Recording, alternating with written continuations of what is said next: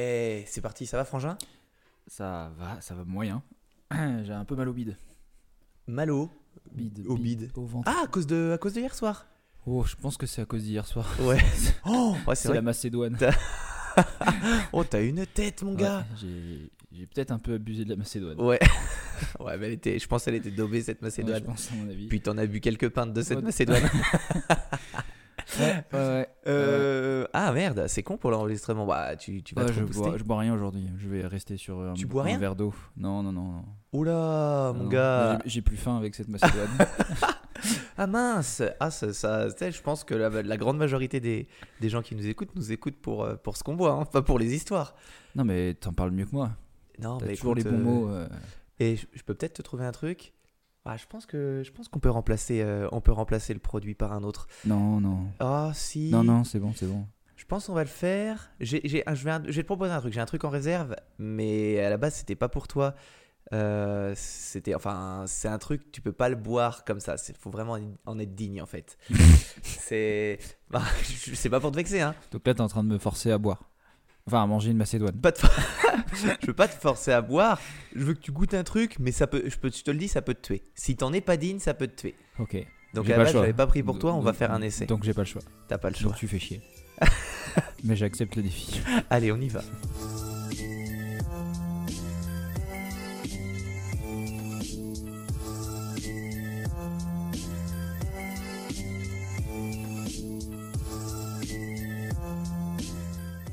Bonjour à tous, bienvenue pour ce nouveau chapitre d'Incredibilis numéro 31 exactement 31 J'ai réfléchi. comme un truc en 31 tout de suite. Jour euh, du mois de euh, juillet et août par exemple. Voilà, exactement, fallait pas te tromper. Waouh, Une petite goutte de sueur. waouh, là, là je peux Comme passer pour un de débile. Février. Alors faut que je fasse sur mes mains là les petites montagnes. Janvier, février. Euh, et bien sûr, non, tu n'es pas si fatigué que ça. T'as la forme, Mais la non, ça va, je vais très bien. yes. Euh, traditionnellement, on se demande comment ça va et on ne va pas euh, déroger à cette règle magnifique de la prise d'informations. Comment ça va? Ben, alors si on commence par moi, ça va bien. Je suis ravi de faire ce chapitre 31. Euh, on, on attaque déjà avec les mauvaises nouvelles ou, ou pas? Ouais, je pense qu'il faut attaquer avec les mauvaises nouvelles. Ok, parce qu'une fois que c'est fait, c'est fait. Ouais. Après, il n'y a plus de Euh, malaise. Ok, il n'y a plus de malaise. Mm. C'est l'avant-dernier chapitre pour cette saison. Exactement. Ce qui veut dire qu'après, pas celui-ci, mais celui d'après, on partira pour euh, fou, deux mois de vacances. Deux mois de vacances. Aïe, est-ce que on les mérite? Je ne sais pas. Est-ce qu'on en a envie? Oui. Oui. oui, peut-être. Euh, et puis, euh, chers auditeurs, bah, pff, vous allez nous manquer. On va se manquer à nous-mêmes. Et. Mais parce qu'on s'écoute, hein, faut dire ce qu'il on s'écoute toute la tout journée. le temps. on fait monter les le- audiences. C'est le seul podcast qu'on écoute. Bah, D'ailleurs, c'est l'essentiel des audiences, je pense que c'est nous. hein. C'est nous, ouais, je pense. Euh, mais t'avais une bonne nouvelle pour les gens La bonne nouvelle, c'est qu'on contri- on, on continue. On continue pour les Patreons. Donc du coup, euh, toute la même, la même chose. Toutes les deux semaines, un- il y aura un chapitre qui va sortir. Un Enfin, demi-chapitre, Un ouais. demi-chapitre, maintenant qu'on va les appeler. euh, qui va sortir. Donc euh, pour vous, rien ne change. euh. Ouais, c'est tout pareil. euh, Vous recevez euh, toujours les cadeaux, vous avez les trucs. D'ailleurs, euh, euh, petit tease du dernier micro-chapitre, tu nous as parlé de quoi? Je me rappelle. C'était un chapitre d'une heure deux. Attends, merde, j'ai parlé de quoi déjà? Je me rappelle vraiment plus.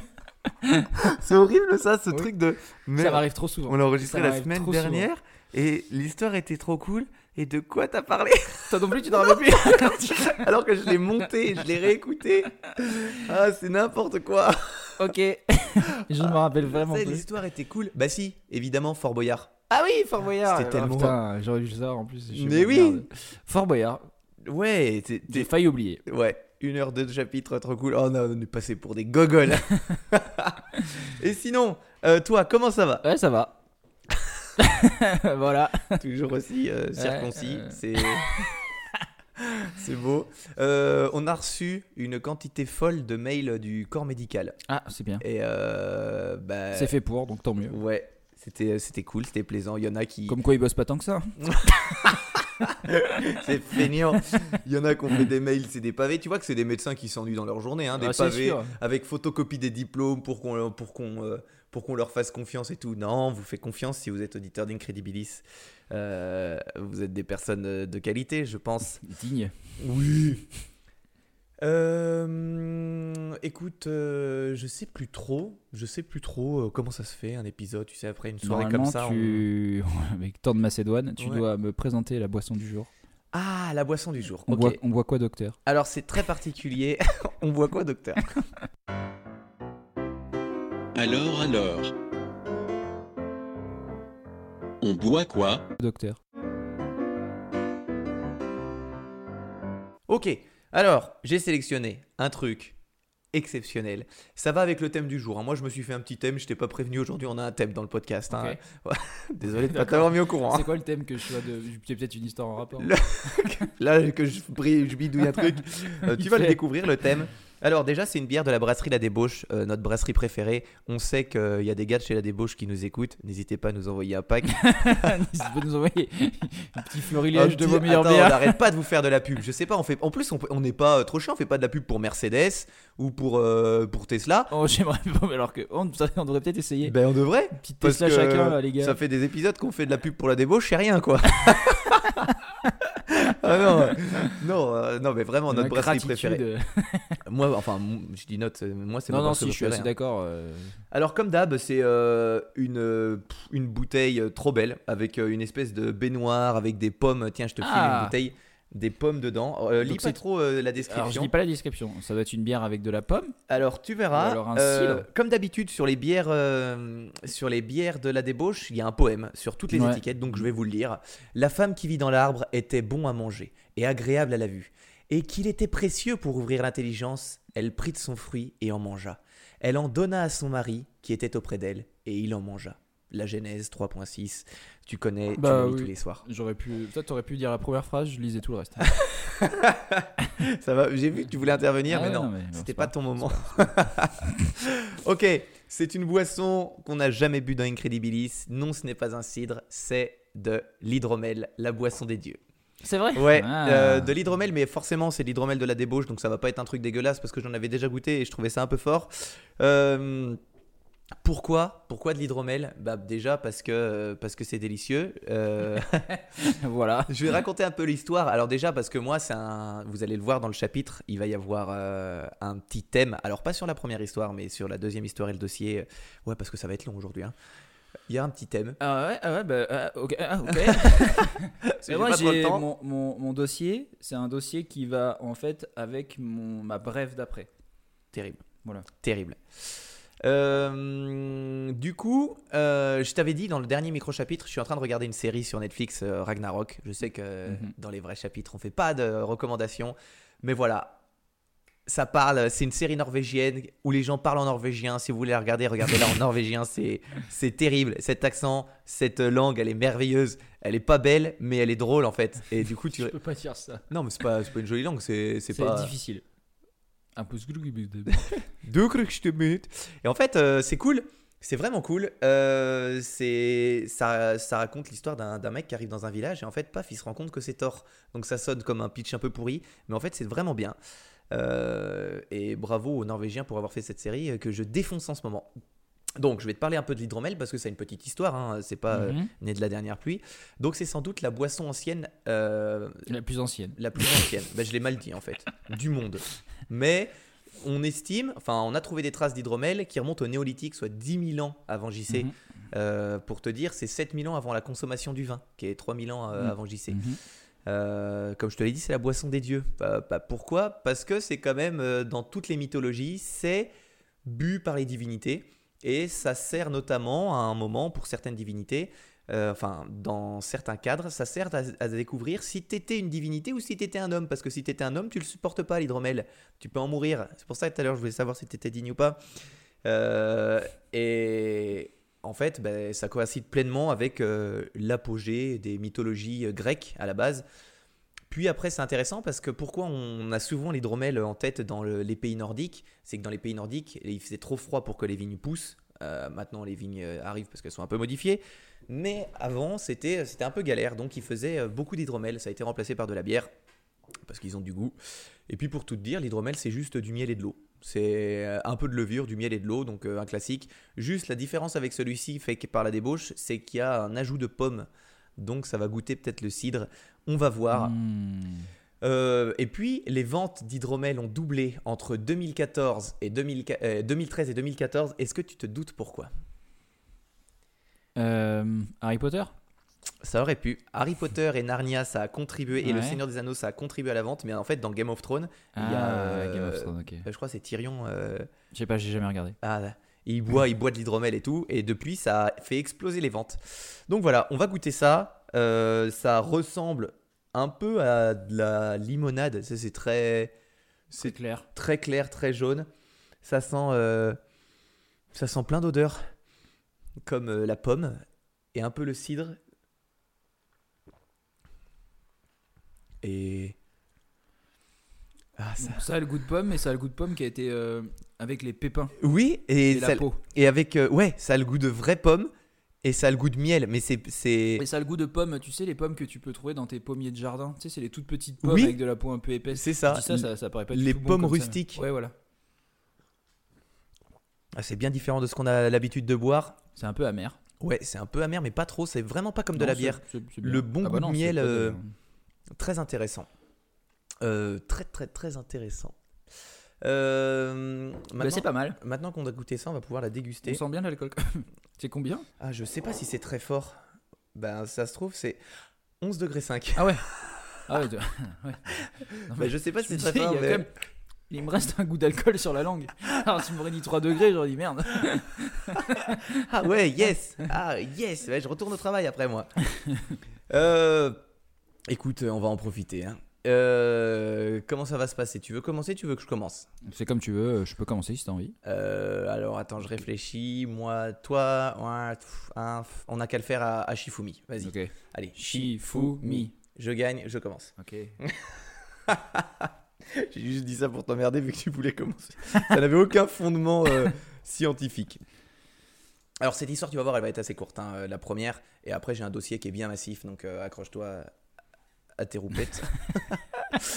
Alors pour commencer, chapitre 31, euh, c'est une histoire que je gardais sous le coude depuis un petit moment. Et puis j'avais plus envie de garder ça pour moi. Euh, je me dis qu'il est temps que ça sorte. Donc si vous voulez euh, vous aussi entendre ce que j'ai à sortir, échauffez-vous convenablement. réveillez, réveillez votre agressivité avec un morceau de Kinvey et partons à découvrir l'histoire de Panama All Brown. So Moses went to Egypt land. Let my people go. He made old Pharaoh understand. Let my people go. Alors, Panama All Brown, non stylé, hein, mais de son vrai nom, il s'appelle Alfonso Teofilo Brown. Euh, c'est un boxeur panaméen qui est né le 5 juillet 1902, donc ça remonte un petit peu. Euh, il, évo- il évoluait dans la catégorie poids coq, donc euh, toute petite catégorie, un tout petit bonhomme. Il est entré dans l'histoire en devenant le premier champion du monde d'origine hispanique.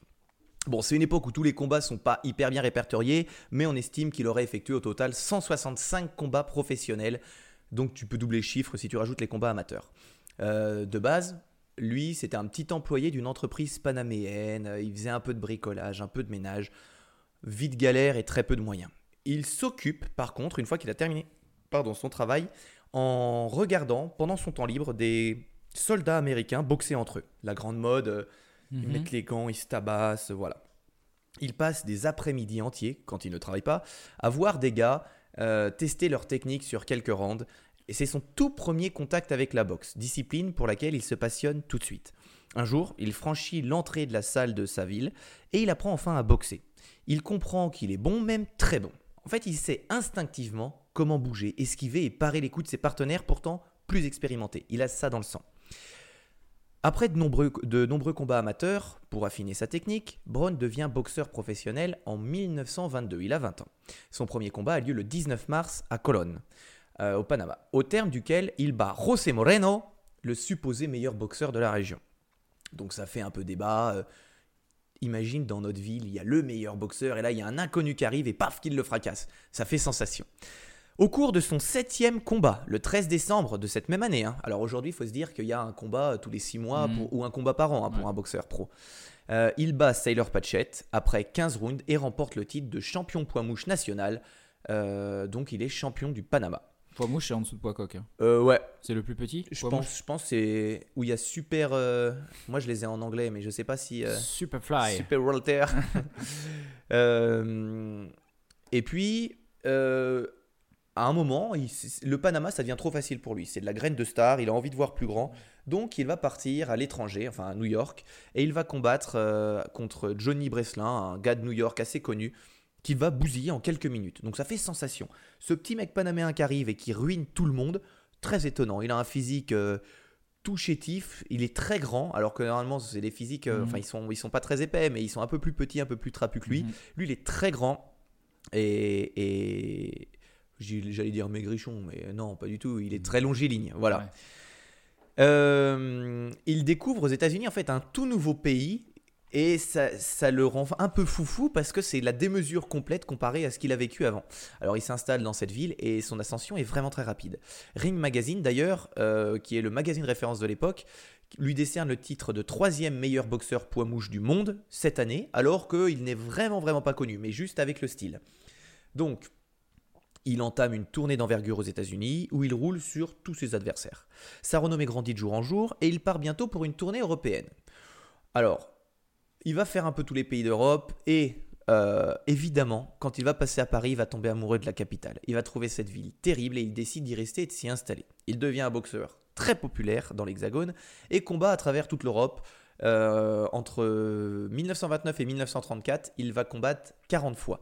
Donc il enchaîne les combats et à chaque fois il roule sur tout le monde. Au cours des trois années suivantes, il bat tous ses adversaires, même les grands noms de la boxe française, Eugène Criqui et André Ruitis, il les bat. Euh, D'ailleurs, dans un des combats, il y a un, petit fait intéressant, euh, c'est contre Gustave Emery le 29 janvier 1929. Braun et Emery euh, sont un peu chauffés, un peu de trash talk, même si à l'époque ça n'existait pas vraiment, et ils décident de ne pas se toucher les gants au moment, du, au moment du, de la présentation. Ils veulent pas se toucher les gants juste avant que la cloche retentisse. Dès que la cloche sonne, sonne instantanément, Braun il frappe rapidement la mâchoire de Umri, qui la brise sur le coup, et il tombe en arrière. Donc, après le décompte de l'arbitre qui dure 10 secondes, le combat aura duré au total entre 13 et 15 secondes, ce qui fait l'un des KO les plus rapides de l'histoire de la boxe professionnelle. Donc, euh, un peu stylé, bravo monsieur. Alors, euh, il, en- entre dans l'histoire le 13 juin de la même année en devenant le premier champion du monde hispanique. Il bat Gregorio Vidal en 15 rondes et remporte le titre de champion du ça monde. doit être long, 15 ans. Tellement long. Ouais. Tellement long. Et, euh, et, et c'est dans une salle à New York devant 15 000 spectateurs, donc ça devient vraiment une, une énorme star. Euh, pour, protéger son, euh, pour protéger son champion, en fait, la fédération britannique de boxe ne reconnaît pas Brown comme le champion du monde. Là, c'est euh, un peu dégueulasse. C'est comme si il y avait un champion du monde de Formule 1 et que toi, tu allais voir la presse et tu disais non, mais en fait, moi, en Haute-Savoie, on a notre propre champion du monde, il est meilleur. Donc ça, c'est un peu chiant, en fait, qu'il y ait un pays qui décide que non, Mhm. ils ne reconnaissent pas. Parce que tous les autres pays du monde reconnaissent d'accord. Panama comme le Mhm. champion du monde, sauf les Anglais. Alors, je sais pas ce qu'il y a comme problème avec les Anglais, hein, mais à chaque fois... Donc, en fait, ça doit le titiller, notre pauvre euh, Panama All Brown, qui se dit, merde, je suis champion du monde, sauf dans un pays. Euh, donc lui, son but, c'est d'être le leader incontesté. Il veut être le meilleur de tous. Même si pour ça, il doit affronter l'ogre britannique Teddy Baldock, le champion aux 73 victoires consécutives. D'ailleurs, sur le papier, euh, l'anglais est plus fort, plus rapide et a plus de technique que le panaméen. Ça va être un combat, s'il est organisé, qui va être très difficile. Mais euh, Panama All veut absolument le faire. Il veut se prouver à lui-même que c'est le meilleur et à tout le monde. Donc le combat est organisé. Ça le comble. Dès que la sonne cloche, dès, dès que cloche la sonne, Cloche la sonne. je dirais dans ce sens-là. En fait, Braun, il va se lancer à l'attaque parce qu'il veut montrer que c'est le- c'est lui le puissant, c'est lui le chef. Et il va lancer son jab. Mais l'anglais, hyper rapidement, il lui montre en fait non, c'est c'est moi le patron, Hmm. c'est moi le meilleur. Donc il va réussir à contrer toutes ses attaques. Il va le tenir à, di- à distance.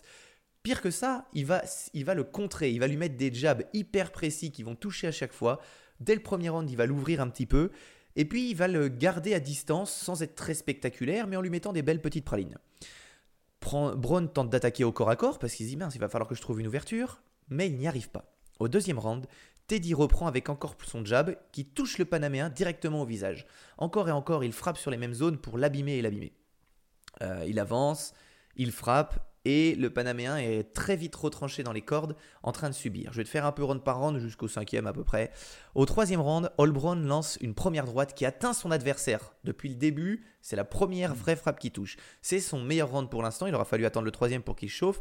Mais Baldock ne se laisse pas abattre et il réussit à redéfoncer, toujours sur la même zone avec son jab, euh, le visage du Panaméen. Faut imaginer que pendant, euh, pendant 5 fois, alors je sais pas si c'est en 3 minutes ou 5 minutes à l'époque, tu te prends des coups toujours sur la même zone, toujours sur la même zone. Tu prends pommette, pommette, pommette, la même Ouais, et toi, tu veux essayer de te contrer, mais tu te fais, tu te fais toucher. Euh, alors, le quatrième round est très difficile pour notre gars qui tente d'atteindre le corps parce qu'il va essayer de trouver d'autres techniques, mais il n'y arrive pas une seule fois. Au milieu du round, un puissant crochet euh, de l'anglais Terrace Panama qui semble vachement secoué. Il est alors rué de coups, mais il refuse de tomber. Il veut pas tomber, il veut pas lâcher, trop de mental. Donc il se fait euh, défoncer en restant debout, mais lui, il tombe pas. La, la cloche sonne, j'ai bien réussi à le dire Bravo. petite pause. Et à partir du cinquième jusqu'au onzième round, c'est un véritable, c'est une véritable guerre. Aucun des deux ne veut lâcher. C'est vraiment les deux champions du monde qui s'affrontent. Donc, euh, ils vont taper, ils vont esquiver, ils vont faire des trucs. C'est vraiment palpitant comme combat. Et puis, au onzième round, l'anglais qui est devant par rapport au point arrive à se faire toucher de plus en plus par Brown qui avance et qui attaque de plus en plus violemment. Euh, il commence à reprendre un peu du poil de la bête et juste avant la fin de la reprise, l'anglais euh, se réveille, lui met plein plein de coups, le défonce, la cloche ressonne une dernière fois et là petit moment un peu euh, cinématique, au moment où la cloche sonne, Brown s'arrête, le regarde, rigole avant de retourner dans son coin. Vraiment, il rigole pour lui dire Bah écoute, je peux encaisser. Il n'y a aucun problème, ce que tu me fais, ça me fait rien, je peux encaisser. Donc là, énorme fracture du mental pour l'anglais. Et puis, juste après cette reprise-là, c'est le chaos. Le Panaméen le, le, le jette au tapis, l'éteint complètement sur un coup. En fait, peut-être qu'il avait attendu tout ce temps pour jouer un, un peu avec lui, on n'en sait rien. Mais voilà. Notre gars est vraiment le vrai champion du monde. Alors, il devient une idole incontestée au Panama, bien sûr, mais dans le monde entier. En France, c'est là où cette histoire est intéressante, c'est qu'il n'est pas connu uniquement pour ses talents de boxeur. Il devient également une star sur les planches, où il participe à La Revue Nègre, la célèbre pièce de Joséphine Baker. Alors pour ceux qui qui connaissent pas, c'est un, c'est un spectacle de jazz, de danse, de Mhm. chant. Et euh, notre boxeur s'illustre pendant une décennie dessus. Donc en plus Quand de même. ses entraînements de boxe, ouais, et de ses combats, pendant 10 ans, il va faire ça. Euh, et donc il fait euh, one-man show, chant, euh, danse, euh, de façon professionnelle. hein. Et il fait des tournées européennes en plus de ses combats de boxe. Euh, c'est lors d'une de ses représentations qu'il va taper dans l'œil du célèbre Jean Cocteau, euh, le célèbre euh, illustrateur, dramaturge, voilà. Mhm. Et les deux hommes auront une relation passionnelle pendant les années qui suivront, n'hésitant pas à se montrer ensemble. Et puis euh, Jean Cocteau va le- l'accom- drôle, ça. Ouais, c'est hyper drôle. Va l'accompagner sur ses tournées. Alors, ça va être très compliqué à partir de là parce que pour beaucoup de personnes, Panama Brown, c'était la réussite du petit boxeur et tout. Et là, il passe de champion du monde à champion du monde noir homosexuel. Hmm. Donc, il va se mettre énormément de gens à dos qui, qui veulent plus s'identifier à ce champion du monde. Euh, le 17 mai 1934 à Paris, lors d'un combat de revanche organisé contre Umri, le gars à qui il a défoncé la mâchoire, c'est un drame qui se produit. En fait, euh, Braun est disqualifié durant le sixième round pour bas, et au moment où bah, Umri et son pote euh, et son clan sortent de la salle, il y a une émeute qui se forme autour du, du ring. Les supporters d'Umri, qui sont un peu dégoûtés, qui les fait un coup bas, euh, Panama, veulent s'en prendre à Braun et réussissent à monter sur le ring après la disqualification. Donc une dizaine d'hommes va réussir à monter sur le ring et va ruer de coups pendant des dizaines de secondes le pauvre boxeur qui est tout seul face à une, une meute, Meute. de gars qui ont envie juste de le fracasser. Donc inconscient euh, sur le sol, il se fait frapper pendant de longues secondes et il va, euh, il va avoir beaucoup beaucoup de fractures à ce moment-là. Il est transporté à l'hôpital par ses propres fans qui auront réussi à rejoindre le ring pour se battre avec ceux qui se battaient avec lui. C'est beau. Ouais, bah, heureusement qu'ils étaient là. Et la police, tellement c'était n'importe quoi, n'arrivait pas à atteindre le, ri- le- le- euh, le ring pour les, les agresser. Alors la police d'aujourd'hui, à coup de taser et coup de, coup de Flashball, flashball, euh, il n'y aurait pas eu de difficulté. Mais à l'époque, un peu trop courtois, les gars, euh, bah, ils ont pas, ils ont pas. Excusez-moi. S'il Nous vous plaît, passer, s'il vous arrêtez plaît. de le taper, il est champion du monde. D'ailleurs, la salle est complètement détruite hein, avec cet affrontement parce que ça, ça va pas s'arrêter une fois que Panama est. est, Ouais, ça euh, continue après. Ouais, ils, ont, ils, ils chopent tout, ils défoncent tout à l'intérieur. Donc voilà, la salle est à refaire. Euh, il va avoir une longue convalescence pour se remettre de toutes ses blessures et fractures, mais il va euh, revenir hyper en forme. D'ailleurs, le 1er juin 35 à Valence, c'est redevenu l'homme à abattre. Il a toujours son titre, Euh, mais il va perdre sa ceinture face à l'espagnol Baltazar Sanguicelli au point au 15e round. Donc tu dis, ah c'est chiant, euh, Mm. tu perds ta ceinture au point et au 15e round, tu as été jusqu'au bout. Enfin, de toute façon, quand tu perds au point, c'est que tu as été jusqu'au bout, mais ça fait chier. Et, euh, et puis, en fait, il est nul ce soir-là. Il fait pas le spectacle. Il, il combat mal. Il, il esquive rien. Pas de dynamisme. Il- vraiment, les, les spectateurs sont dégoûtés. Lui, c'est vraiment le boxeur panache par excellence. Là, c'est un peu, un peu pourri comme spectacle. En fait, on apprendra bien plus tard que son soigneur, Bobby Diamant, l'a drogué avant le match pour qu'il perde. Parce qu'en fait, Oh. Bobby Diamant était payé par l'équipe du vainqueur, de l'Espagnol. Et euh, juste après ce combat, le soigneur ira bosser pour euh, les Espagnols. Nickel. Donc, euh, il, perd sa ceinture, il perd sa ceinture sur un combat truqué. Et on le saura que beaucoup plus tard, genre ça pourra pas être remis en question. En fait. Bah, ça pourra pas être remis en question parce qu'après, il y a la Seconde Guerre mondiale. Oh, et- c'est pas, pas, si, pas si important. Bah pff, non, je vois pas, c'est rien ça dans l'histoire. et du coup, Brand redéménage aux États-Unis et il va s'installer à Harlem. Euh, et puis, euh, ben, il va essayer de trouver du travail euh, dans un cabaret comme il avait fait à Paris, ça marchait bien, Mm.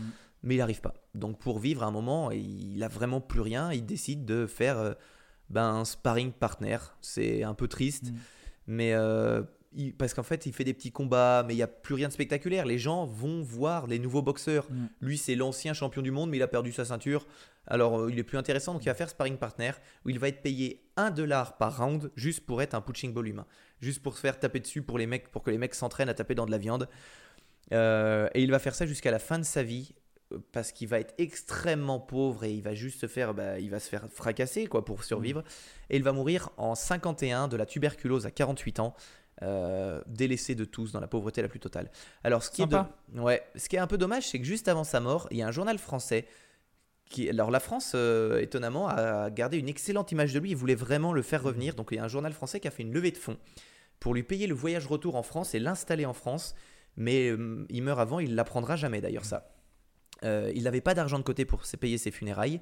Du coup, sa bande de copains vont venir voler le corps à l'hôpital et vont faire, avec son corps, la tournée des bars dans l'optique de récolter de l'argent pour lui payer des obsèques. Oh. Alors, la bande d'amis, euh, imagine qu'ils tirent le corps d'un grand boxeur noir mort, ils lui ont mis des gants et tout quand même, euh, fait sensation et récolte vraiment pas mal d'argent en une seule soirée. Les gens vont donner de l'argent. Ah ouais, c'est l'ancien champion du monde, bah je donne. Puis t'as son corps en face de toi dans le bar, quoi. C'est, ça doit être bizarre. Sauf que bah, les amis euh, sont des pochetrons et tout l'argent gagné sera investi dans des tournées d'alcool. À la, vrai fin- à la Non. fin de la nuit, la petite troupe se disperse complètement pétée et oublie le pauvre Panama sur la banquette du dernier bar visité. Oh là là. Il sera retrouvé le lendemain matin, euh, un corps le lendemain Et tu matin. sais que ça c'était un truc qui était, euh, enfin, enfin c'est pas exactement la même chose, mais un truc qui était assez courant au 19e siècle, je crois. C'était de faire des photos avec euh, Avec les corps. fa- les corps morts. Mais maquillé, ouais, j'avais Ouais, c'est ça. Et j'ai vu euh, des photos, bah, un couple aux États-Unis euh, qui, euh, ont- enfin, leur fille est morte et euh, donc elle est maquillée, habillée, les yeux ouverts. Et ils prennent une dernière photo. Et c'était un truc qui se faisait, euh, qui était Ouais. assez à la mode et qui se faisait assez fréquemment. Et le truc le plus glauque sur Très cette bizarre. photo, c'est qu'elle est à côté de sa petite sœur qui est vivante. Ouais. Et là, tu te fais waouh Et t'as vraiment l'impression qu'elle est vivante par Ah, contre. T'arrives pas à savoir laquelle Ouais, est morte. Tu dis ah, peut-être qu'elle louche un peu, Ouais. mais à part ça, dire, Non, ça va, elle, elle- ouais, elle a l'air assez classique. elle a l'air en forme. Euh, alors, la bonne nouvelle, c'est que 41, euh, 41 ans plus tard, Braun est intronisé au International Boxing Hall of Fame. Donc, il rentre dans les, avec les stars des stars. Euh, malheureusement, on n'a pas un récit hyper détaillé de sa vie. C'est assez difficile d'avoir des sources fiables, à part pour ses combats. Mais on se souviendra de lui comme une figure oubliée de Paris des années 1930, qui a subi pas mal d'attaques parce qu'il était noir homosexuel et ça a choqué beaucoup de personnes mais qui aura une vie passionnante. Par contre, il y a une BD qui est sortie qui s'appelle Panama All Brown, l'énigme de la force. C'est fait par Alex W. Inker. Euh, c'est aux éditions Sarbacane et c'est franchement bien.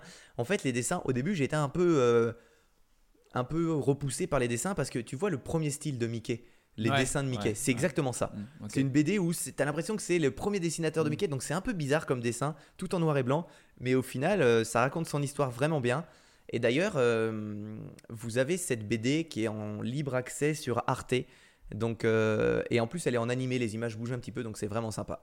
Voilà pour ma petite histoire euh, du début sur notre boxeur Panama All Brand. Excellent. Voilà, vous Très pouvez bonne dire histoire. que vous le saviez, vous y étiez. J'ai très hâte d'entendre qu'est-ce que tu avais à nous dire. Alors, moi, ça va être une nouvelle histoire dans la série Un monde meilleur. Oh, yes Ouais. Euh, J'en ai trouvé une. Euh, et puis du coup, je me suis permis de faire une petite intro comme toi. Tu me dis ce que t'en penses. Une intro à la Thomas, Ouais, yes, qui te vas-y. plaît tant. Parce que je crois que je suis assez doué en plus. Alors. Tu mettras le. Enfin, Ouais. Euh, sortez votre manteau parce qu'il fait froid et votre casque parce que c'est dangereux et découvrez l'histoire de la 101e aéroportée. Trop fort. Jingle. Un monde meilleur.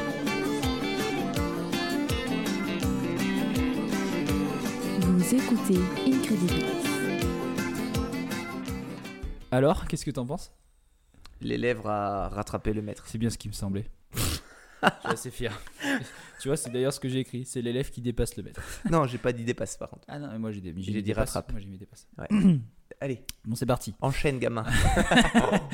Le 6 juin 1944, très très tôt le matin, le jeune caporal Robert White, 20 ans, se prépare à sauter en parachute de son C-47. Euh, le Douglas C-47, c'est le premier appareil militaire américain à recevoir officiellement un nom de baptême. Donc c'est les, c'est, euh, enfin le C-47, c'est, c'est les avions euh, de parachutistes. Hmm. Ces gros avions, euh, c'est pas des bombardiers, rien du tout. Ils sont juste là pour le Ouais, transport les de transals actuels qui, qui jettent des gars.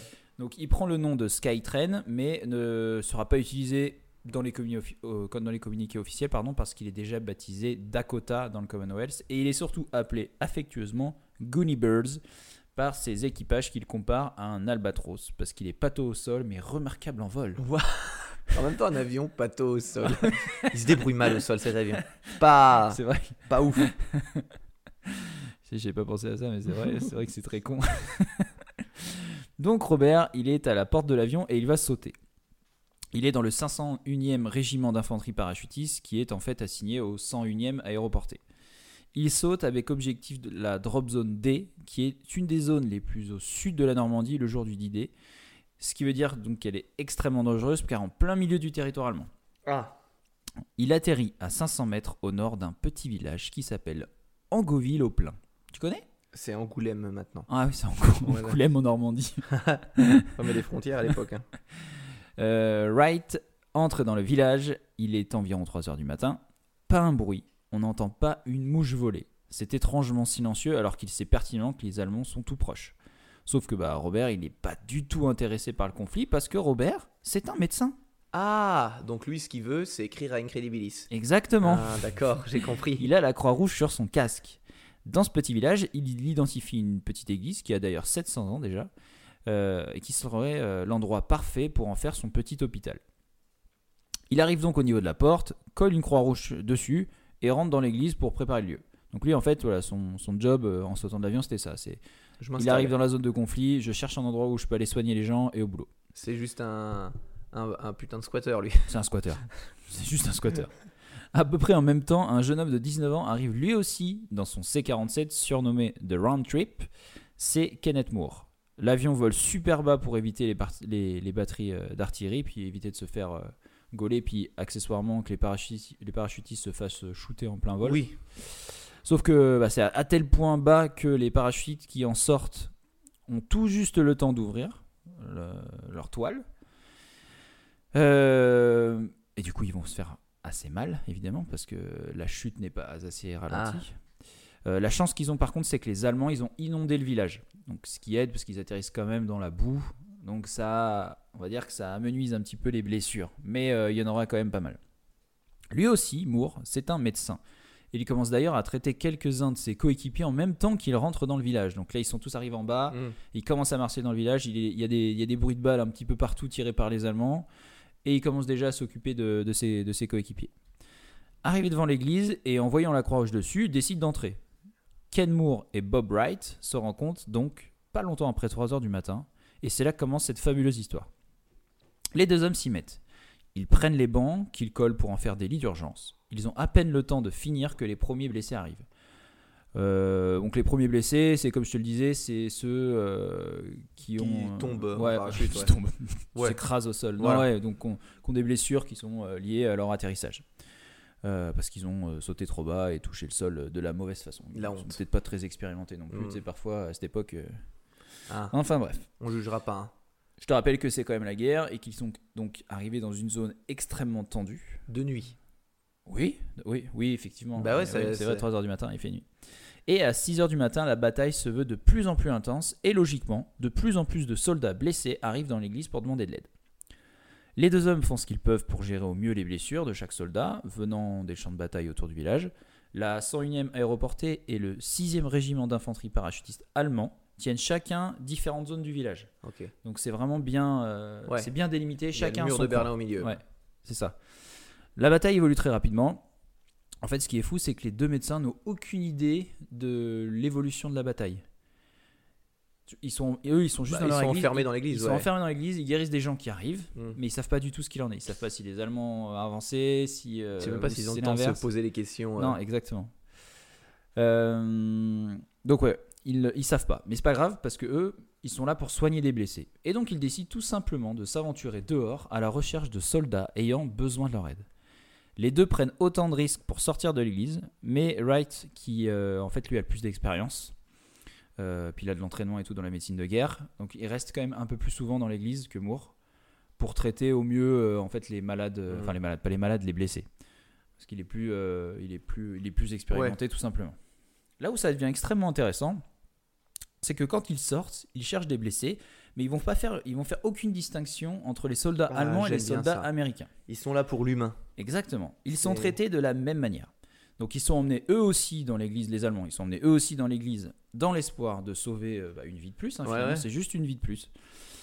Euh, quand c'est parfois impossible pour un blessé de marcher, ils utilisent une vieille brouette de fermier qu'ils ont trouvée dans le village Stylé. pour les ramener jusqu'au camp. Euh, je te rappelle aussi qu'ils peuvent pas sortir tous les deux en même temps parce qu'il en faut un toujours qui reste à Ah l'intérieur. bah, bien donc, quand ils sortent, voilà, ils, les- ils ont que très peu de moyens pour ramener les gens. Ils peuvent pas les porter tous sur leur dos. Ouais. Au bout d'un moment, t'es crevé, je pense. Donc les la brouette. Mais il n'y a pas que la brouette. La brouette, pardon. Euh, ils utilisent aussi euh, les parachutes sur lesquels en fait ils couchent le soldat Ouais. enfin, sur la toile. Et puis euh, ça c'est surtout utilisé quand le terrain il est accidenté, que ça devient impraticable pour la brouette, quand c'est plein de boue, etc. Donc le soldat il est couché, eux ils le tirent le avec tracte, les, ouais. les cordes là et euh, ils le tractent comme ça. Et tout ça pendant que la bataille fait rage, évidemment. Bah, sinon c'est trop facile. Hmm. Euh, il faut bien se dire qu'ils sont vraiment entre les deux lignes en plus. Et d'ailleurs, en fait, les deux camps le voient très bien. Ils voient très bien ce que font euh, les deux jeunes médecins. Euh, Puisqu'à chaque fois, en fait, ils passent devant. Ah bah oui. Et à chaque fois qu'ils passent devant, en fait, je peux même pas dire devant, Dedans. c'est entre. Ouais. À chaque fois qu'ils passent entre, il y a une halte au feu qui s'installe Stylé. des deux côtés pour les laisser faire leur travail. Ah ouais, ça veut dire que très vite, les deux camps ont dit non, en fait, là, c'est vraiment bon. Même les Allemands, parce qu'au final, c'est des soldats américains. Ouais, même les Allemands. Oui, c'est des soldats américains, mais ils les voient aussi aider les Allemands. Bah ouais. Et Au final, ils se disent, euh, bah, non, on va quand même pas tirer, on va pas tirer sur l'ambulance, comme on Ça dit. serait la bonne technique et tu récupères les blessés allemands et puis tu les égouilles. C'est- Là, tu, ah, Tu- tu paf. Et Et là, tu fais, on est en train d'aider vos. Et, et là, tu butes tout le monde. Hein T'es un méchant en fait. Dans Non, le mais ce qui est cool, c'est que du coup, ça veut dire que leur seule protection, c'est la croix rouge qu'ils ont sur le casque Ouais. et euh, sur leur euh, brassard. Ils ont que ça comme protection. Ouais. C'est beau quand même. Euh, dans cette bataille, les Américains et les Allemands sont d'accord sur le fait que les médecins ne doivent en aucun cas être touchés. Les Allemands, qui du coup voient le travail des deux jeunes hommes, commencent eux aussi à envoyer leurs propres hommes ayant besoin d'aide. C'est stylé parce que euh, dans l'histoire, c'était souvent l'inverse. Les Mhm. premiers camps à toucher dans les guerres napoléoniennes et avant, c'était euh, justement les médics Mm. qu'il fallait, euh, qu'il fallait euh, défoncer très vite. Mais là, non, c'est euh, ils font un boulot honorable sans, sans chercher à, à, à favoriser tel ou tel côté, alors que clairement, bah, ils sont américains. hein. Mhm. Donc, t'as envie de penser qu'ils vont d'abord soigner les Américains, mais eux, non, ils soignent, ils soignent, ils soignent tout le monde de la même, Là, c'est très très beau ça. ouais, de la même façon. Donc évidemment, Robert et Ken, Robert et Ken, pardon, les traitent tous. Ken dira d'ailleurs, ce sont des jeunes hommes comme nous, ils portent juste un uniforme différent. Ce qui est vrai. Oui, c'est vrai. Parce que je pense qu'ils n'avaient pas tous envie d'aller à la guerre non plus, hein, les Allemands. C'est pas Hein. certain. C'est pas, pas certain qu'ils Ça n'a pas été euh, prouvé, L'idéologie Mais je me lance. de tous. Je prends le risque de dire ça. Euh, toujours plus de soldats arrivent dans l'église en quête d'aide et Robert, euh, faut que j'arrête de dire Robert à la française, s'appelle Robert C'est un joli prénom, Robert. ou Bob. Bob commence à se sentir un peu nerveux. Alors il instaure une règle. Et cette règle c'est personne n'entre et sera soigné si son arme n'est pas laissée à l'extérieur de l'église. Tellement cool. Et ça c'est fou parce que Ouais, est-ce bah, que. t'es en- quand même en temps de guerre quoi. Et là tu dis les gars non non Non, tu poses. Tu Ça, c'est dehors. Et même euh, les Américains, hein, c'est Ouais. pas pareil. C'est pas que les Allemands, c'est les Américains aussi. Pas une arme dans, dans l'hôpital, Trop bien. dans l'église hôpital. Euh, donc, aucune arme, quelle qu'elle soit, n'est autorisée dans le bâtiment. Donc, pas de grenades, de couteaux, de fusils, de pistolets, tout ça, ça reste dehors. Ok.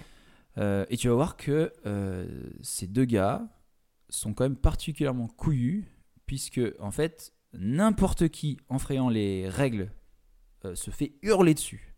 Ah ouais. Genre, en fait, peu importe ta nationalité, s'ils sont donc allemands ou américains, et peu importe le grade. Ah, ça, c'est bien. Ouais. Peu importe le grade. Et ça, c'est presque en fait euh, pire parce que crier sur son supérieur, Ouais. c'est quand même une faute grave à l'époque. Ouais, ouais. Insubordination. Insubordination. Mais non.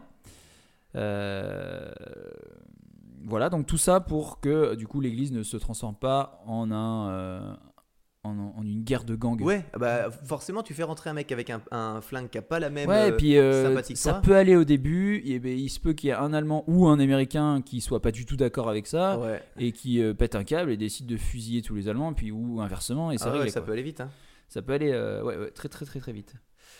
Donc euh, voilà, mais alors tout d'un coup, on entend la porte s'ouvrir en claquant et un Allemand énervé, brandissant sa mitraillette, ou ça même c'est une machine gun, Ouais. entre dans l'hôpital de Fortune. Il a l'air de vouloir s'en servir. Autant te dire qu'à ce moment-là, il y a un putain de silence qui s'installe. Euh, petite goutte de sueur euh, qui commence à couler Ouais, un peu sur toutes les, toutes les tempes. Putain, t'es peut-être dans une un opération, euh, t'es en train d'amputer Ouais, bah, les, jambe. trois, quarts- ben, les trois quarts. Normalement, tous ceux qui sont là sont blessés en plus. Mm. Donc, euh, disons que c'est de la cible facile. quoi. Ça semble durer une année tellement la tension est forte. Quand tout d'un coup, il baisse doucement son arme, fait le signe de la croix, se retourne et part en fermant la porte derrière lui. Il a dû se dire bon, ok, je suis un enfoiré. en Ouais, c'est ça. Bon, pff, je l'ai toujours su que j'étais Dans un la peu maison con, de mais Dieu, là, vraiment, en plus, euh, je suis dans, je sais pas bien ce que. Non, suis en là, train je me de faire. déteste. Allez, je me casse. Donc ils l'ont échappé belle. Ça aurait pu être une hécatombe évidemment. Que des blessés et personne pour se défendre puisqu'il n'y avait aucune âme à l'intérieur. Donc coup de bol. Wright et Moore commencent maintenant à manquer de médicaments et de matériel. Il ne leur reste presque plus rien alors qu'il y a encore énormément de blessés à traiter et euh, il y en a encore énormément qui arrivent dans l'église. Parce que le matos, euh, on n'y pense pas, mais en fait. ah oui, non, c'est pas, infini, ils sont arrivés avec. hein. Ah ouais, tu dois consommer euh, à Ouais. fond des, des compresses. ou- Et il y a tellement de soldats qu'ils sont tous couchés par terre. Il n'y a même plus assez de place sur les bancs. Donc c'est vraiment jonché de corps euh, mutilés sur le sol. Et ouais, il n'y a plus de place. C'est blindé, c'est blindé, blindé, blindé, blindé. Les plus grièvement blessés, ça c'est assez drôle, c'est ils sont placés près de l'autel. C'est comme pour respirer un petit coup de Ouais, pouce de Dieu. allez, bon, Ouais. alors si vraiment tu dois aider quelqu'un, c'est eux. On les met, euh, plus t'es malade, Allez, plus t'es blessé, plus tu te mets près de Jésus. allez Seigneur. Les deux médecins commencent à, à fatiguer quand même, parce qu'il faut pas croire, mais euh, Ça reste des pas hommes. calme, ça reste des hommes. Et puis, euh, et puis surtout, c'est, il faut pas s'imaginer l'église comme genre euh, un bunker. Ouais. C'est-à-dire qu'ils entendent tout autour. Il y a les mortiers qui explosent juste à côté, ce qui fait que l'église elle tremble. Euh, il y a de l'artillerie qui canarde dans tous les sens, donc il faut quand même s'imaginer un énorme brouhaha euh, qui ne, en fait, qui, qui ne s'arrête pas, quoi, qui ne s'arrête jamais. À la- même à l'intérieur de ce sanctuaire, Ah en fait. Ça doit résonner, ça doit faire du bruit. Oui, je pense que c'est un peu désagréable. Mm. Euh, donc les hommes sont stressés, apeurés, et Ken et Moore font ce qu'ils peuvent pour euh, les faire garder euh, le calme, enfin faire garder le calme à l'intérieur. Ils leur donnent de l'eau et les traitent au mieux qu'ils peuvent. Euh, il faut surtout pas céder à la panique. Malheureusement, un mortier arrive directement sur le toit de l'église, ce qui fait s'écrouler une partie. Ah Du ouais. toit. On sait de quel camp il est tiré? Non, on sait pas. Ah, Euh, pas de chance. Ce, le toit qui s'effondre, il y a une partie qui arrive sur la tête de Kenneth ah. pile au moment où il enlève son casque. Ah, bah là, c'est pas de peau, hein. Mais bon, ça va, pas de souci. Il continue son job comme si de rien n'était, petite égratignure et tout. Et en fait, d'ailleurs, euh, Robert, il en rigolera un peu plus tard en disant que ça lui avait fait du bien, que ça l'avait réveillé. Ouais, bon, après, euh, Bonne blague. il se reçoit quand même un petit bout de parpaing sur le crâne qui tombe de quelques mètres de hauteur. Ouais, parce qu'en plus, une église, c'est généralement euh, assez haut sous plafond. Oui. Mais euh, il se plaint pas. Voilà, il il y a pire que lui, quoi. Donc là, tout le monde se dit euh, Ah non, attends, non, non, j'oublie, j'oublie un petit truc. J'oublie Ah. quand même un petit truc. Parce qu'il s'est passé, c'est pas tout ce qui s'est passé. Il y a un autre mortier qui arrive, mais cette fois-ci par la fenêtre. Enfin, par une des fenêtres, par un, par un des vitrails. Mince. Il pète le vitrail, il rentre et il roule jusqu'au milieu de l'église. Évidemment, on se dit que c'est la fin. Ouais, parce que ça va péter. Parce que si ça pète, euh, là c'est c'est raide, hein, tout le monde crève. Mais, comme par miracle, le mortier n'explose pas. La maison du Seigneur. Alors, défaut de fabrication ou aide de Dieu, Mm. le mortier reste intact. Ça, c'est quand même dingue. hein.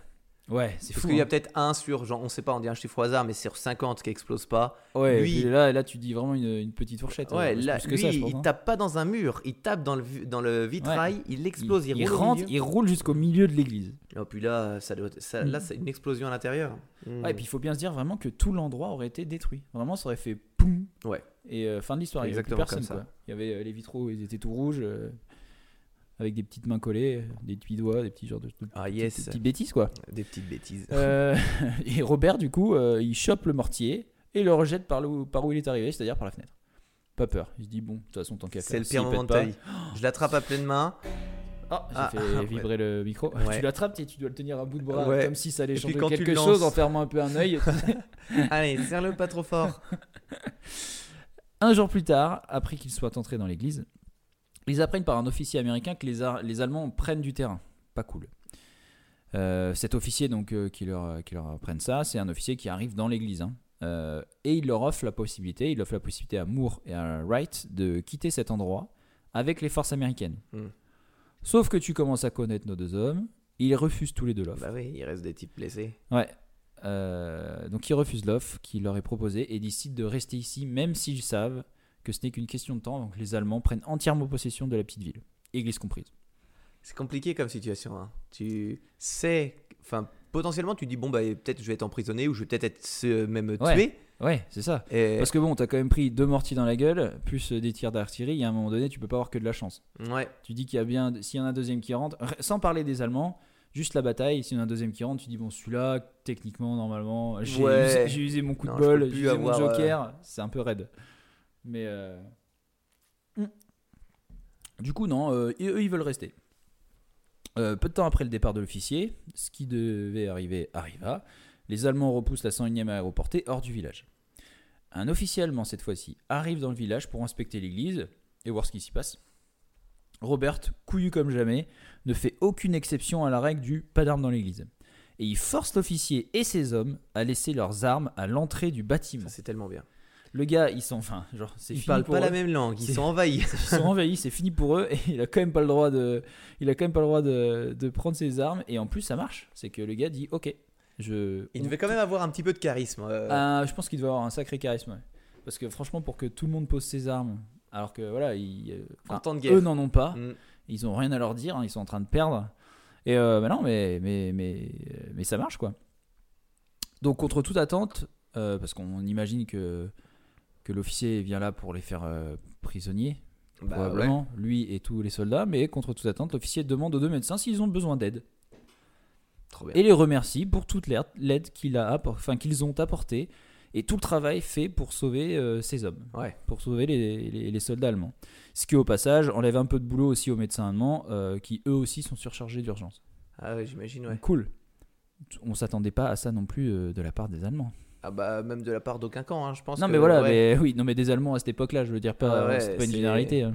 C'est très étonnant et c'est très beau, ça redonne foi en l'humanité. Exactement. Ça me fait penser à ton histoire euh, de Noël. Ah ouais, c'est vrai, la trêve de Noël. Ouais. Ils en sont capables. Euh, les forces américaines commencent à arriver en force en direct d'Utah Beach, ce qui donne un, ce qui du coup relance un petit peu la bataille euh, pour contrôler Angoville au plein. Euh, donc là, ça change toute la donne. hein. Euh, les Allemands sont un petit peu tendus et un nouveau soldat entre, mitrailleuse à la main, dans l'église. Sauf que cette fois, il veut pas du tout jeter son arme. Il a pas envie. Là, il est vénère. Ouais. Euh, sauf que bah, une dispute commence entre lui et les deux médecins. Mais la force de persuasion de Wright est telle que notre bon soldat allemand accepte finalement de laisser son arme Ah, dehors. tu te dis à un moment il va lever son arme, il va me tirer une balle. Parce que. Le gars, il est, rend- il est vénère, il est sûr de lui. Il dit non, non, je, je baisserai pas mon arme. L'autre, il se met devant lui. Il commence à dire non, mais écoute, mon pote, euh, Hmm, tu t'es commences dans à faire chier, t'es église. dans mon église. C'est moi qui soigne tes potes. tu poses ça tout de suite. Et le gars En dit, plus, il doit y avoir les, les soldats allemands qui doivent lui dire des trucs, dire arrête, arrête, euh, t'es un enfoiré là. Arrête ça. Euh, en plus, il est blessé parce que quand Robert s'approche de lui pour essayer de traiter justement ses blessures, l'Allemand refuse et dit Vous, les Américains, vous ne savez pas ce que vous faites. Seul un médecin allemand peut s'occuper de moi. Et ça, quand on aura repris le village. Ah ouais, tu sais, ils étaient pas non plus très Ouais, malins. sauf que bah ils l'ont jamais fait, ils ont jamais repris le village. Grand Donc, bien euh, euh, nous c'est- fasse. C'est sans surprise là non plus que le soldat allemand accepte finalement se faire soigner par les Américains parce Bon, d'accord. Il a dû se dire merde, je crois que j'aurais dû la fermer, j'aurais pas dû trop Ouais. faire le malin. je préfère quand même vivre et me, et me faire soigner par un Américain que d'attendre un Allemand qui ne viendra jamais. Ma fierté, d'accord. euh, jamais de côté. Admettons. L'église continue de trembler à cause des mortiers qui sont tirés un peu partout autour d'elle. Chose très bizarre, une partie du plafond de l'église s'écroule. Pour, euh, bon, j'ai envie de dire pour rien. Je, je pense que c'est à cause du premier mortier, Ouais. de toutes les vibrations, qui, des explosions qu'il y a aux alentours. Donc il y a une partie du plafond qui s'écroule. Et il y a deux soldats allemands qui étaient cachés à l'intérieur qui se relèvent, les bras en l'air. Genre, euh, Tu étais dans le plafond. on se rend. Ouais, cachés en fait. Ah, En fait, ils sont en haut depuis le début. non. Ils étaient là avant que Bob et Ken arrivent dans l'église. Quoi? Ouais. Ils Ah sont ouais. cachés. Ils voulaient pas se battre. Ah, C'était des déserteurs. Ouais, Ça, c'est oui. mes préférés. Bah, Ça- franchement, je comprends quand même. hein. Ah Genre ouais, non, là, mais tu dis, tu vas au casse-pipe quand on même. peut pas savoir euh, comment on réagirait non, on euh, sait à pas, leur place. mais je- genre c'est c'est une technique de survie comme Ah, une les autre. histoires de désertion, elles sont trop marrantes. Les gars, ils sont restés des semaines Oui. dans le toit d'une église. Et lui, donc, donc, donc euh, en fait, ils sont super jeunes. Ils avaient peur, ils Huit étaient sept effrayés ans, je à crois. l'idée de descendre. Ouais. 8 et 7 ans, c'est ça. Et euh, en fait, si, si le plafond euh, il s'était pas effondré, il serait probablement encore, euh, il serait encore dedans aujourd'hui. hein. Ouais, Hmm, bah, c'est à attendre, à attendre qu'on les appelle. du coup, n'étant pas blessés eux-mêmes, ils proposent à Robert et Kenneth de les aider. Ils acceptent évidemment. Donc c'est bien, ils sont, ils sont quatre maintenant. Le 7 juin après-midi, les Américains venant d'Utah Beach arrivent en force sur la, pe- dans la petite bourgade. Et comme c'est des gros bourrins, un de leurs chars Sherman commence à faire feu comme un gros bourrin Ah. sur l'église. Bah oui. Bah oui, les, Évidemment, les bourrins. on n'appelle pas les gros parleurs Bah, d'abord. Non, c'est pas. Cette la- église, elle doit forcément être remplie d'Allemands. C'est sûr. On verra après. On ira C'est exactement ça.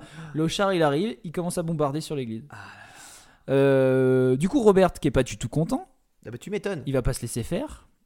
Et il va pas laisser faire ce crétin aux commandes. Il prend la croix rouge à l'entrée de l'église et court devant le char, les bras et le logo en l'air en disant que l'église était un, est un lieu pour les blessés. Du coup, Stallone lâche la gâchette de son char et plus tard, un lieutenant arrive vers les médecins pour leur demander d'utiliser le clocher comme point d'observation. Mais le jeune caporal refuse poliment l'offre qui lui est proposée. C'est génial. Bah en fait non. Non Non non, je vous le dis, c'est non. C'est ça, c'est vraiment. C'est euh, un hôpital. hein. ça- ouais, c'est ça. Ce n'est qu'un hôpital. euh, arrêtez. Euh, Trouvez-vous un autre bâtiment. Ken Moore commence pendant ce temps à déplacer les blessés dans les voitures euh, des Américains qui retournent à la plage, probablement pour faire une petite baignade rafraîchissante. Oui. Robert Wright reste sur place pour euh, continuer de venir en aide aux blessés, dont certains sont simplement des habitants du coin, parce qu'il y a ceux-là aussi. hein. Trois jours après, parce que ouais, c'est quand même des gars, euh, ils habitent là. Bon, euh, ils ont décidé, les Allemands et les Américains, de faire la guerre ici, mais c'est pas chez eux quand même. Ouais. Donc ouais, il y a quand même quelques blessés parmi, parmi les habitants du petit village.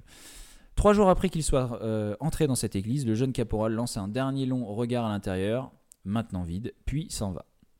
L'église exi- existe toujours aujourd'hui, et il y a même un monument qui commémore euh, les actions héroïques des deux jeunes hommes. Trop bien. Et il y a un vitrail en leur hommage. Oh, ça Qui- c'est stylé. Et j'ai pas réussi à savoir si le vitrail qui est en leur hommage, c'est celui qui avait été cassé.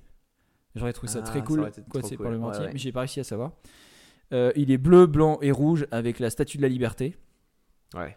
Un monster truck et un jet ski. c'est pas vrai. Et Donald Trump.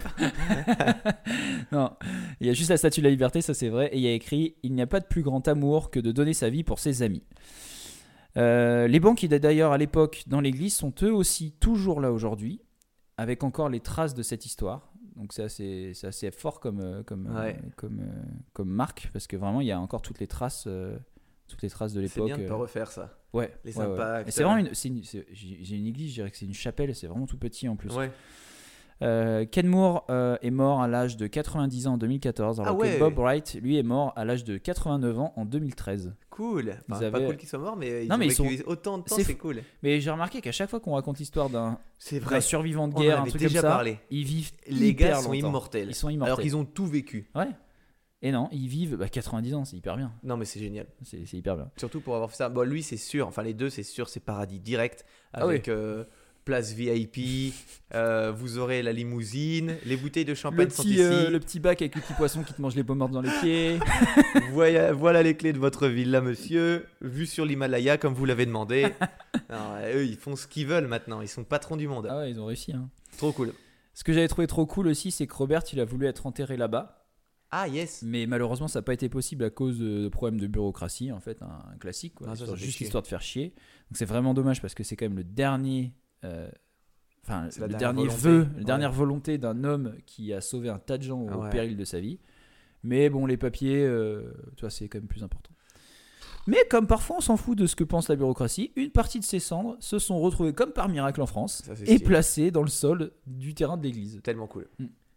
Vraiment euh, un hasard. Ouais. Il y a d'ailleurs une pierre, une pierre tombale sur place Ah, sur laquelle donc, énormément d'hommages sont déposés. Et il y a simplement écrit les lettres, euh, ces lettres dessus, c'est ses initiales, R-E-W. Et donc, tu as des drapeaux américains, des, des pièces, des pennies et tout. Et, euh, et voilà. c'est cool. voilà. C'est beau Et comme histoire. Waouh. C'est beau. C'est. J'aime beaucoup, beaucoup ces histoires de. C'est stylé quand même. C'est pas des héros euh, comme on l'entend. Il n'y a pas eu capture, il n'y a pas eu Mm. bataille. C'est en- c'est encore mieux que ça. C'est c'est des héros indirects qui ont risqué encore plus leur vie. euh, Ils auraient pu se barrer. Et puis ça n'a pas duré. le Ils auraient temps pu de- ne pas y aller. C'est pas une bataille, ouais. Ça a été euh, pendant des semaines très très intéressant. Ouais, voilà. Donc, pour Euh, l'histoire, mon meilleur. J'ai adoré et je suis en train de me rendre compte que je suis pas sûr d'être digne de l'hydromel parce que je me dis que il me tabasse quand même pas mal. Ça me fait penser au vin de pomme qu'on buvait en Allemagne. Exactement. Mais avec Un un, peu plus gros sucré. goût de miel. Mais moi, je sens pas trop ce gros goût. Ah de ouais, miel. moi je sens vraiment le miel. Heureusement qu'il y a la pomme qui vient adoucir, euh, qui vient donner ce, ce petit côté cidre, parce qu'on on aime bien le cidre. Mais euh, moi j'ai bien. Par contre, euh, ce qu'on sent bien aussi, c'est l'alcool. Oui, on a l'alcool, on sent bien. Genre, on boirait pas deux, quoi. Je comprends, je comprends que ce soit la boisson des dieux. Et ils ressentent pas tout ça. D'ailleurs, En parlant de Dieu, euh, en parlant de dieux, c'est parti. Alors, comme je te l'ai dit, pour aujourd'hui, j'avais envie de, j'avais envie de changer. Euh, T'as vu, tout est nouveau, on boit pas de bière. J'ai un nouveau t-shirt et miracle, tu t'es brossé les dents. Donc, euh, je suis pas en train euh, de, de vouloir complètement changer d'univers, mais en ce moment, je suis quand même pas mal en train de me défoncer aux histoires mythologiques. C'est c'est mon petit kink du moment, c'est le truc qui me passionne. Et je me suis dit, euh, pourquoi pas faire un petit dossier sur ce thème pour mon podcast préféré, Les Grosses Têtes, qui m'ont dit non. Donc ça sera pour Incredibilis. Donc ça va parler mythologie, ça va parler Grèce, et puis c'est tout. Alors avant de te parler du alors petit euh, dossier... moi je peux en parler. hein. Ah bah oui, euh, spécialiste. Euh, moi je me suis dit, euh, mais Thomas, c'est comme ça que je m'appelle, tu connais Arthur, ça c'est toi, il aime bien les histoires. Alors je suis parti à la recherche d'une histoire qui me plaît dans cet univers palpitant, mais problème, il a fallu choisir entre des centaines d'histoires et de héros. Alors, après quelques heures à me triturer le cerveau, et vu que je me suis dit qu'il plus tard, il y aura encore des centaines d'épisodes d'Incredibilis, euh, j'ai choisi mon gars sûr. Alors oui, c'est un des plus connus. Il y en a beaucoup qui connaissent son histoire, enfin son nom, mais pas forcément son, histoire précise. Euh, donc on va s'y mettre un petit peu. Mais avant de commencer, je pense que c'est intéressant de faire un petit rappel du contexte, comme je l'avais fait pour la mythologie nordique.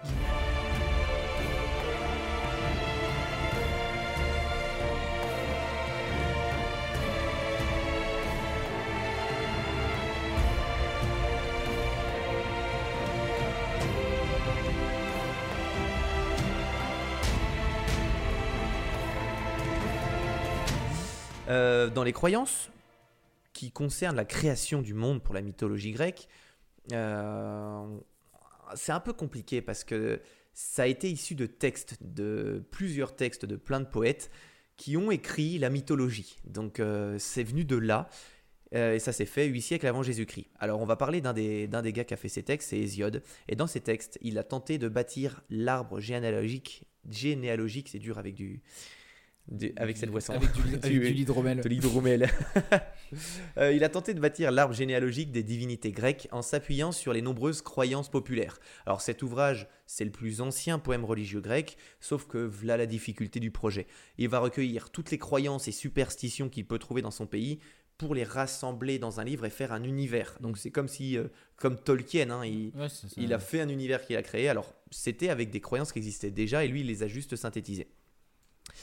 Euh, donc, euh, voilà, gros travail. Les Grecs de l'Antiquité croyaient en de nombreux dieux. Ils étaient donc polygames. Euh, non, c'était pour parler du sujet, polythéistes.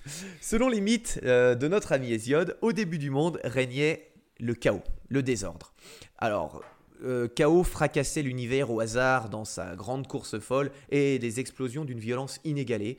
Et de ces explosions, à un moment, vont naître quatre enfants. Gaïa, qui créera la Terre, Tartare, qui fera les enfers, Erebos, qui s'occupera de créer les ténèbres euh, des enfers, et Nyx, qui fera à l'inverse la nuit sur Terre. Erebos s'unit à Nyx pour donner naissance à Éther, qui règne au-dessus de l'atmosphère, c'est en gros l'espace.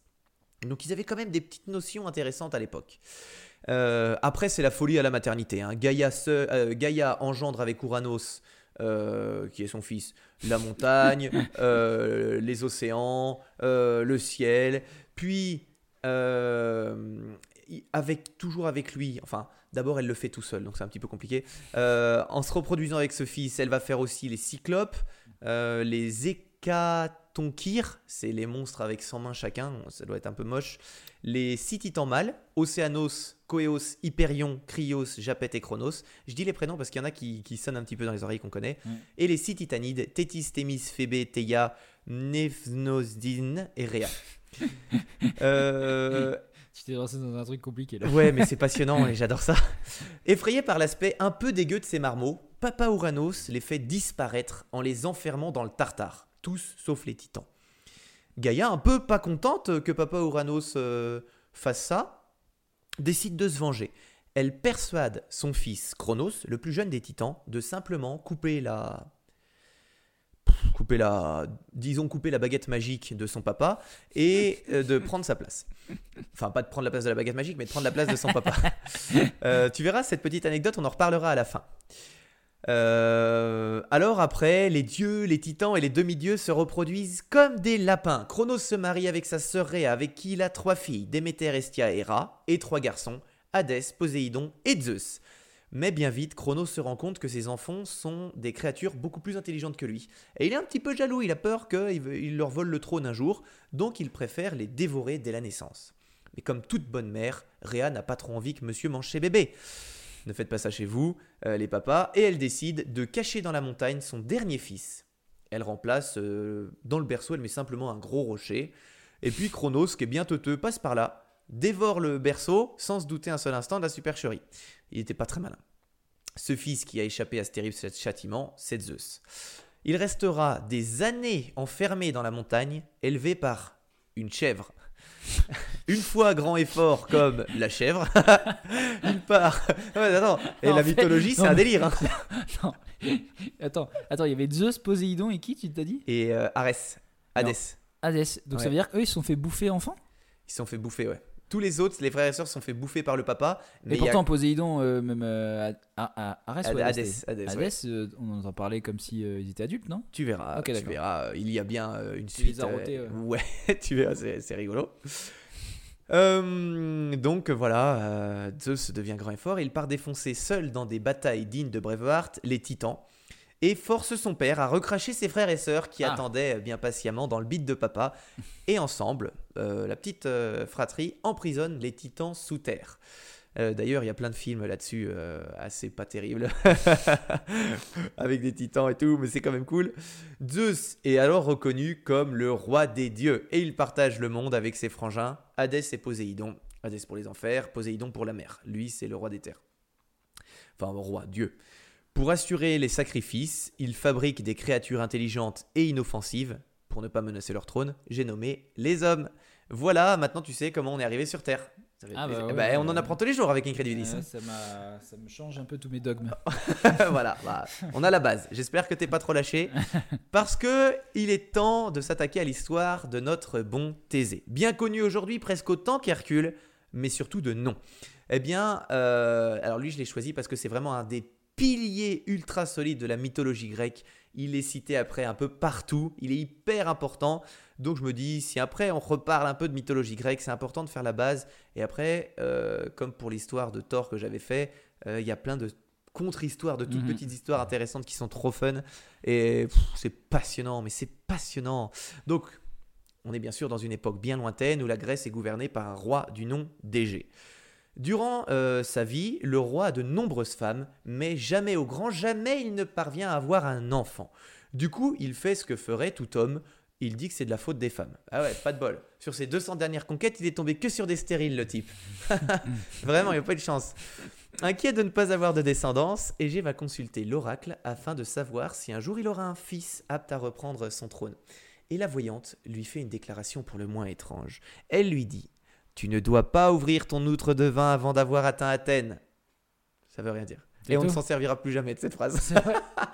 Voilà. Mais c'est dans les textes, ça peut paraître important. Donc, nous, on comprend rien et pour lui, c'est un peu chiant. Il se dit Ah ouais, il fait de la route, j'ai payé et tout, je suis dégoûté.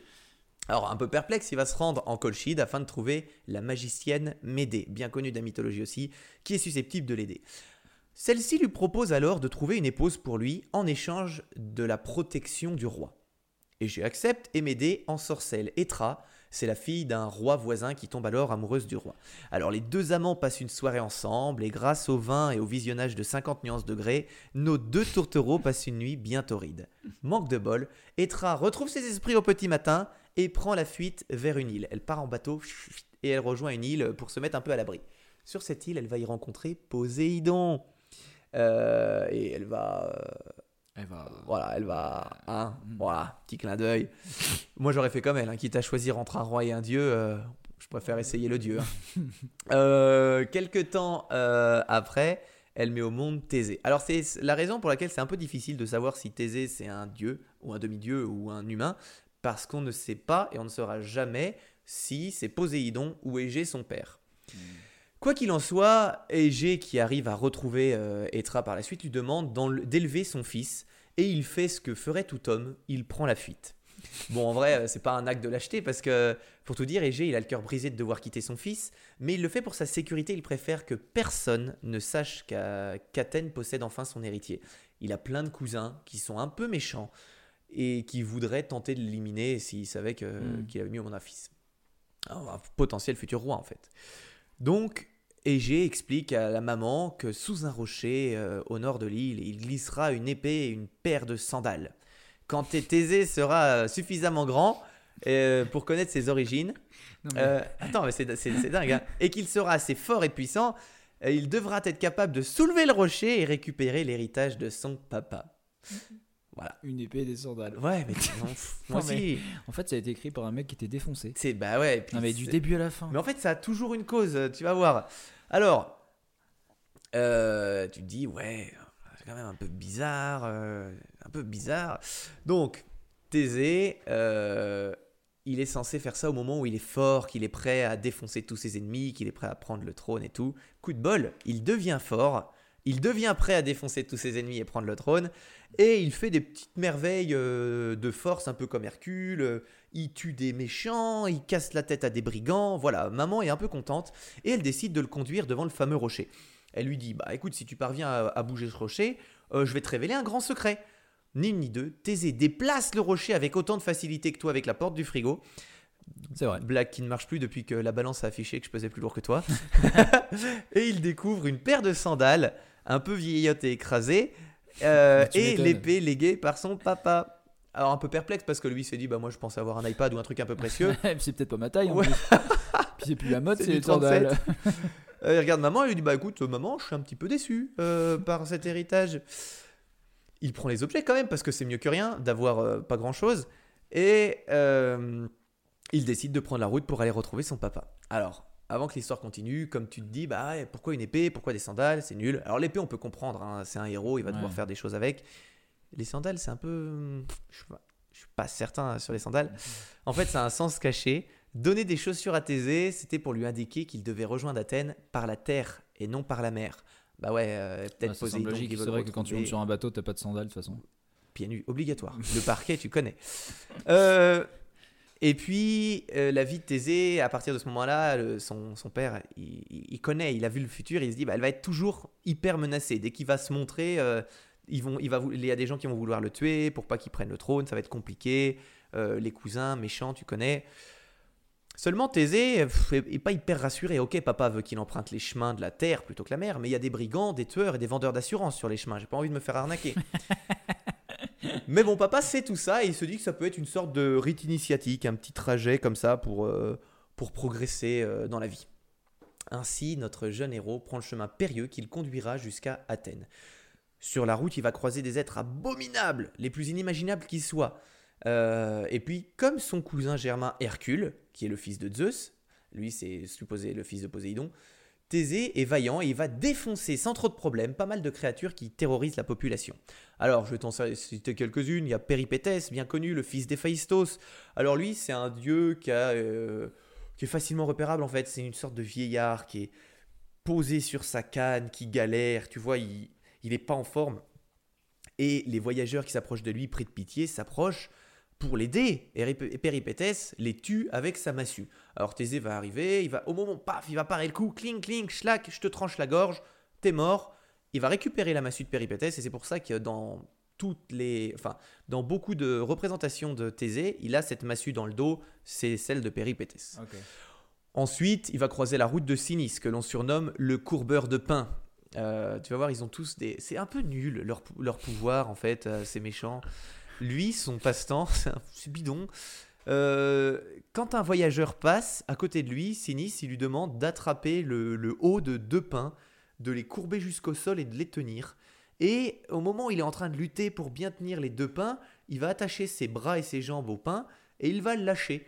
Et comme ça, ben le, le gars, il va s'envoler, il va être éjecté et écartelé dans les airs. Voilà, c'est tout. C'est un peu bidon.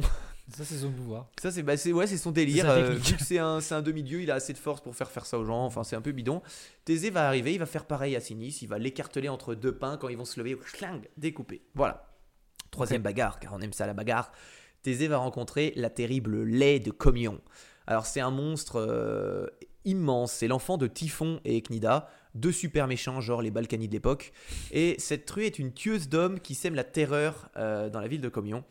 Et encore une fois, Thésée, il la terrasse sans problème, ça reste un gros cochon pour lui.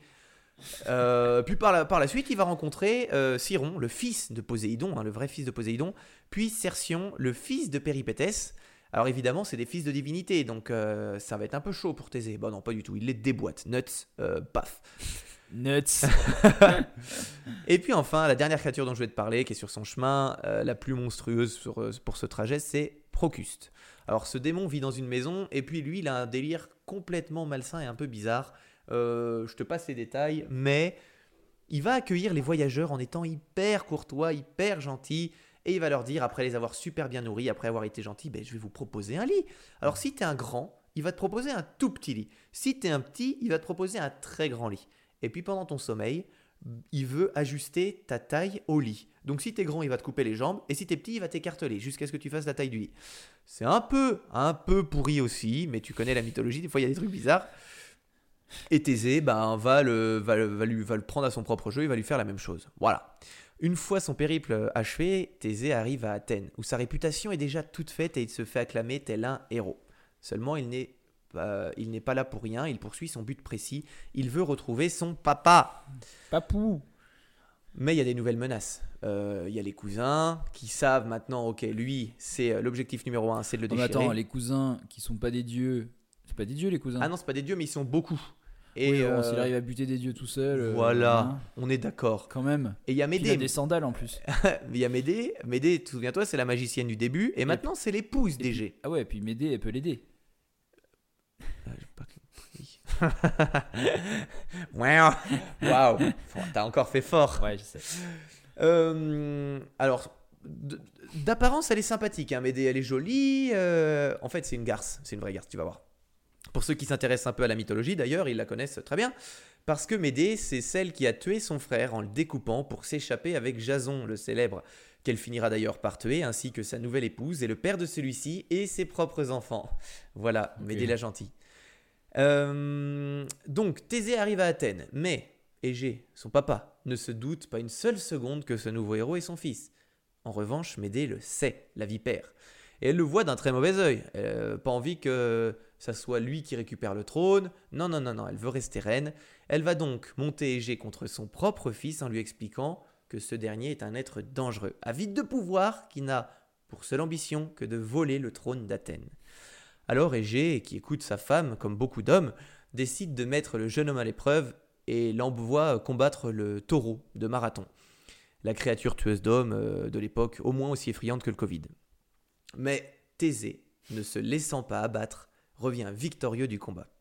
Alors, sur les conseils de sa femme, Papa Égée tente de l'empoisonner. Il organise une petite fête dans son palais, il invite son fils, dont il ignore l'identité, et il lui tend une coupe de poison, remplie. Au moment où Thésée veut la boire, Papa arrive, regarde l'épée, regarde les sandales, regarde l'épée, regarde les sandales, regarde l'épée, regarde les sandales, comme dans un film, et il gifle la coupe et le prend dans ses bras en disant Je t'ai reconnu, c'est toi en fait. Euh, merci les sandales moches au final. Elles sont trop plates ces sandales, qu'est-ce qui se passe Et cette épée, elle est toute courbée, mais c'est- qu'est-ce qui se passe Donc voilà. Euh, il va chasser sa femme euh, Médée de son royaume parce qu'il a compris un peu le petit, le petit euh, manège et, et Égée n'est pas bête. Et puis, euh, ça pourrait s'arrêter là, mais vu que c'est un récit mythologique, bah, il faut une épopée, il faut un truc un peu spectaculaire. Euh, donc juste après cette période, tout se passe bien. Égée et son fils Thésée partagent le royaume, mais Thésée qui reste un héros, c'est Hercule, euh, il a envie d'aider. Il se rend compte qu'en fait, il y a une taxe qui est un peu nulle à Athènes. Euh, Minos, le roi de Crète, qui avait vécu, vain- vaincu les Athéniens des années plus tôt, on en reparlera, réclame chaque année sept filles et sept garçons à donner à manger en pâture à son Minotaure. Oh, c'est dégueulasse, les pauvres enfants n'avaient rien demandé. Donc, avant de poursuivre le mythe de Thésée, on va faire une toute petite parenthèse sur l'histoire du Minotaure, car c'est aussi très intéressant, qui est d'ailleurs le Minotaure, le fils du roi de Crète, Minos. Alors, Minos, euh, on précise que c'est le fils de Zeus et d'Europe, donc c'est aussi un demi-dieu. Minos souhaite devenir un jour le roi de Crète et gouverner avec son épouse et son épouse Pasiphae, qui est magnifique. Pour ça, il doit convaincre le peuple. C'est le peuple qui va élire le roi à l'époque. Ils étaient un peu plus en avance qu'après. Il prétend alors être un représentant des dieux. Et pour le prouver, il veut faire émerger des eaux un magnifique taureau. Ne me demande pas pourquoi. Sauf que devant la foule réunie, bah Minos est comme un con parce qu'il n'a pas de pouvoir. Il fait Hey, taureau, apparaît Il n'y a pas de taureau. Il. Il implore donc tonton Poséidon de faire naître de la mer un splendide taureau. Minos lui promet de sacrifier le taureau parce qu'il dit Ouais, après, je te le rends, je le sacrifie pour toi, ça sera un juste sacrifice, c'est le plus beau des taureaux, voilà. Et Poséidon accepte. Alors tu sais pas pourquoi Poséidon le fait pas lui-même, mais bon, il dit d'accord. Poséidon accepte, ça le fait, jouer- ça le fait rire. Euh, et il lui livre euh, la merveilleuse bête afin que Minos soit élu roi. Alors la foule est ébahie et émerveillée de voir un si beau taureau, euh, même le plus beau taureau de tous les temps, hein, sortir de l'eau au ralenti comme dans une pub de shampoing. Elle acclame le nouveau roi. Seulement voilà, Minos n'a pas de parole et trouve le taureau si beau qu'il décide de le garder pour lui et d'offrir à Poséidon un bovin quelconque. Sauf que le dieu ne supporte pas qu'on se paye sa tête. Alors Poséidon rentre dans une rage folle et décide de se, de se venger et de punir le scélérat. La nature de sa punition est en adéquation avec sa faute. Tu vas voir, en fait c'est un peu bidon. Il va simplement... euh, euh, tout est bidon depuis tout le est bidon, mais en fait c'est génial. C'est une que- histoire, en fait, c'est une histoire racontée par un enfant. Ouais, c'est ça. Mais C'est une histoire racontée par un enfant. et je sais pas pourquoi ça ça, me passionne autant. C'est toujours des trucs, sens. dis, mais pourquoi ça? Euh, Donc en fait, ce qu'il va faire, c'est qu'il va jeter un sort à Pasiphae, la femme, pour qu'elle tombe amoureuse du, Du beau taureau. taureau. Ah oui. Ah ouais. Et puis dès qu'elle aura un temps libre, elle ira se faire, euh, Taurotisé. elle ira se faire taurer par le taureau, jusqu'au jour où elle va tomber enceinte. aïe, aïe, tomber enceinte du taureau. Mince, qu'est-ce qui va en sortir? Eh bien, c'est le Minotaure, cette créature avec le corps d'un homme, mais une tête de taureau. Cette bête redoutable qui se nourrit euh, d'hommes, d'enfants, de femmes, voilà. Pour éviter que le Minotaure dévore n'importe qui sur son passage, Mino décide de l'enfermer dans le labyrinthe construit par son architecte Dédale, nom bien connu aussi. Mais le souci reste à savoir comment nourrir cette bête. Alors, il va prendre une taxe sur Athènes, parce qu'en fait, son, son premier fils, Minos Androgée, il va participer aux Jeux Olympiques à Athènes, il va se faire assassiner, Minos va arriver, va faire la guerre et va dire, à partir de maintenant, vu que vous avez assassiné mon fils, je vais taxer euh, sept garçons et sept filles. Voilà, ça se passe comme ça. Thésée décide de mettre fin à ce massacre. Il se porte volontaire pour figurer dans la liste des 14 sacrifiés, dans l'unique but de tuer le Minotaure. hein. Alors bien sûr, on l'aurait tous fait, nous. hein. Ouais, ouais, on va le faire.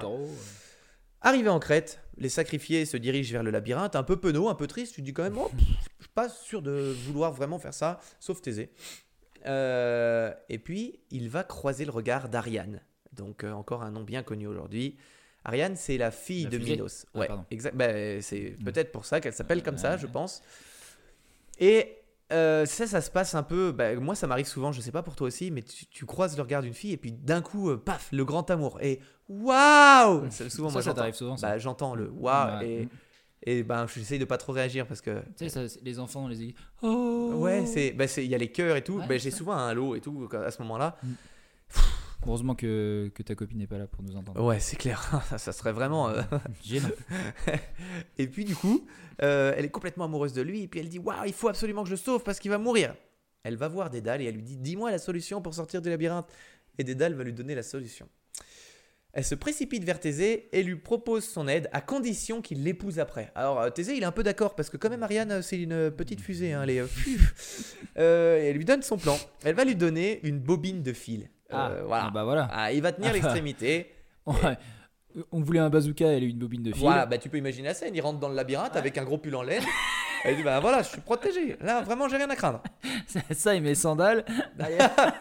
Et merci euh, ma femme, t'es la meilleure. Euh, J'aurais pas froid. Voilà, bah ça se tient. hein. Euh, une fois dans le labyrinthe, bah, c'est nimp.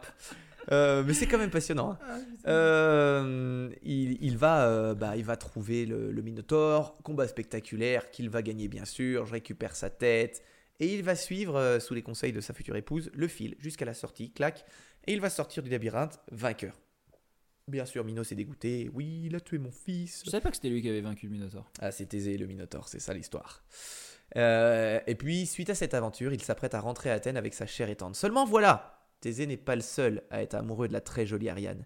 Dionysos, le dieu du vin et de la fête, la convoite tellement qu'il envoie Athéna euh, pour qu'elle dissuade Thésée de se marier avec. Donc après négociation, euh, Athéna qui dit bah écoute, je suis une déesse, je te zigouille mon gars. hein, si- Bon d'accord, je me marierai pas avec.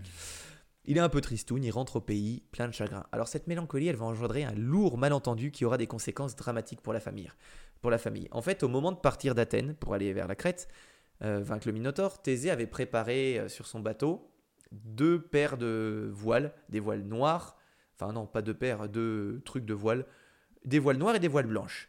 Il jura à son père qu'à son retour, celui-ci pourra se placer sur le haut du rocher d'Athènes, le plus haut, pour apercevoir la mer et voir le bateau de Thésée. Si les voiles sont blanches, ça signifiera que son fils a combattu et triomphé face au Minotaure. Si les voiles sont noires, ça signifiera que Thésée a péri au combat.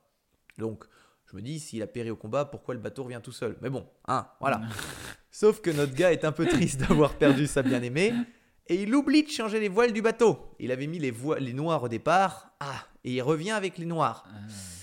Papa, qui guette justement l'arrivée de son fils, aperçoit le bateau, voit les vannes noires, les voiles noires, et conclut que bah, Fiston est mort. Il ah, suicide. tristesse, bah, Non. il se suicide. Voilà. Il se jette dans la mer. Et depuis ce jour-là, on appelle cette mer la mer. Noir. Non, J'ai. oui. la mer Égée s'appelle comme ça pour ça. J'en avais déjà parlé dans un Le saviez-vous Euh, Donc voilà, gros désespoir, euh, petite tristesse. Mais euh, Thésée, qui est un peu attristé au début, euh, à cause de sa tristesse un peu débile, euh, parce que ça lui a perdu son père à cause de ça, il décide de rendre honneur à la famille en tuant les 50 cousins chiants et il devient le roi d'Athènes. Alors après, vie classique de super-héros, il participe aux guerres contre les Amazones avec son poteau Hercule, les deux héros en sortent victorieux, Thésée rentre au royaume avec une chef des Amazones avec qui il va se marier, ils auront un fils, Hippolyte. Voilà, je vais m'arrêter là parce que après euh, ça va un peu dans tous les sens, un peu comme dans Star Wars, c'est de plus en plus n'importe quoi. N'importe quoi. Mais voilà, j'espère que euh, ça t'aura passionné parce que moi c'est Oui. la folie moi ça. Euh, Mais vraiment, quand tu enfin, la façon dont tu le racontes, on dirait vraiment un, un enfant qui, qui commence à raconter des histoires, qui ne sait pas du tout où il va. Et, le qui- gars, il a écrit, Allez, il, j'ai a il a écouté son, son fils raconter une histoire en dormant, ou sa fille. Je dis, ouais, ça, ça ferait, ça, ça, ça ferait un bon truc, ça ferait un bon truc. tu vois. Ah non, ça n'a rien à ça sens. rien à voir. Alors, rien n'a de sens. bien sûr, aujourd'hui, j'étais pas censé préparer deux histoires, je devais préparer un dossier. On arrive à mon dossier maintenant. C'était ta juste gueule. la présentation. C'est vrai Ah, bah je suis comme ça, moi, Ah, tu sais. putain. Je suis un seigneur. Euh, euh, en fait, je vais te parler des trucs un peu what the fuck de la mythologie. Parce qu'il y a eu des chefs-d'œuvre, mais il y a quand même eu des petites bouses. Alors, euh, merci à Topito qui a préparé aussi un petit, un petit regroupement de ces histoires, euh, parce que le- le- c'est exactement ça, euh, le, le thème, tu vas voir. Euh, par exemple, je vais te parler de comment Aphrodite est née d'une simple émasculation. Ah. Alors, je t'en ai Ah parlé oui, au c'est vrai, début. Tu m'as dit, Voilà. à la fin, c'est vrai. Uranos, euh, le dieu du ciel, bam, il enferme ses enfants. Il y a Chronos qui veut se venger, qui coupe ça, enfin voilà. Mm. Et puis, il la jette dans la mer, sa baguette magique. mm. Eh bien, Aphrodite va naître justement de ça, en fait, de cet organe plongé dans la mer.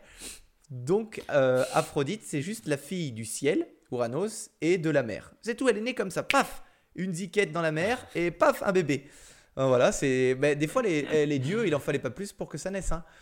Euh, attention, je vais te parler de la Voie lactée, parce que j'ai l'explication non scientifique de pourquoi il y a des taches blanches euh, Non, dans le ciel. Attention, c'est très clair. C'est lié à la quéquette de. Non, encore Ah, plus, cool, plus, sinon, plus, plus débile que ça. Euh, attention, là je te parle des vrais textes, hein. c'est vraiment. Ah oui, Ah, voilà. hein. C'est très sérieux, Arthur. C'est- très sérieux. C'est la vérité. Euh, on retrouve notre bon vieux Hercule, qui visiblement était déjà très fort quand il était bébé. hein. Résultat, un jour où il tête le sein d'Héra, euh, il va tirer un peu trop fort et il y a une giclée de lait qui va s'envoler vers le ciel. C'est comme ça que naît euh, la Voie lactée. Ça semble logique et personne n'a jamais été goûté les taches blanches pour savoir si c'était bien du lait maternel. Je me suis jamais posé la question de pourquoi on appelle ça la voie lactée en fait. Ah ben tu le sais maintenant. Oui. La mais Voie lactée, c'est du lait maternel d'Héra. Ok. Les McDonald's des rats avec euh, l'espace qui goûte la framboise. Ben peut-être, ça doit, ça doit être ça. Nickel. Euh, je vais te parler de la fois où Dionysos s'est fait plaisir sur une tombe. Ah, Ça, c'est- mon histoire préférée. Euh, Dionysos, le, le- le dieu de la folie et du vin, euh, est un des nombreux fils illégitimes de Zeus. Le problème, c'est que sa mère est mortelle. Donc, elle finit par, par mourir. Classique. Diony- un classique. Dionysos veut lui rendre visite pour prendre un peu des nouvelles, comme un bon fils. euh, et, mais pour ça, il doit aller en enfer, parce que maman est en enfer, en fait. Euh, enfin, c'est un peu le tartare, c'est le royaume des morts. Un peu tout le monde y va, quoi, sauf si t'es Dieu. Pour ça, il demande à Prosymnos de le guider. C'est le, le guide. Euh, voilà, le gars qui fait le Son trajet. travail. Voilà, c'est son futé. trajet.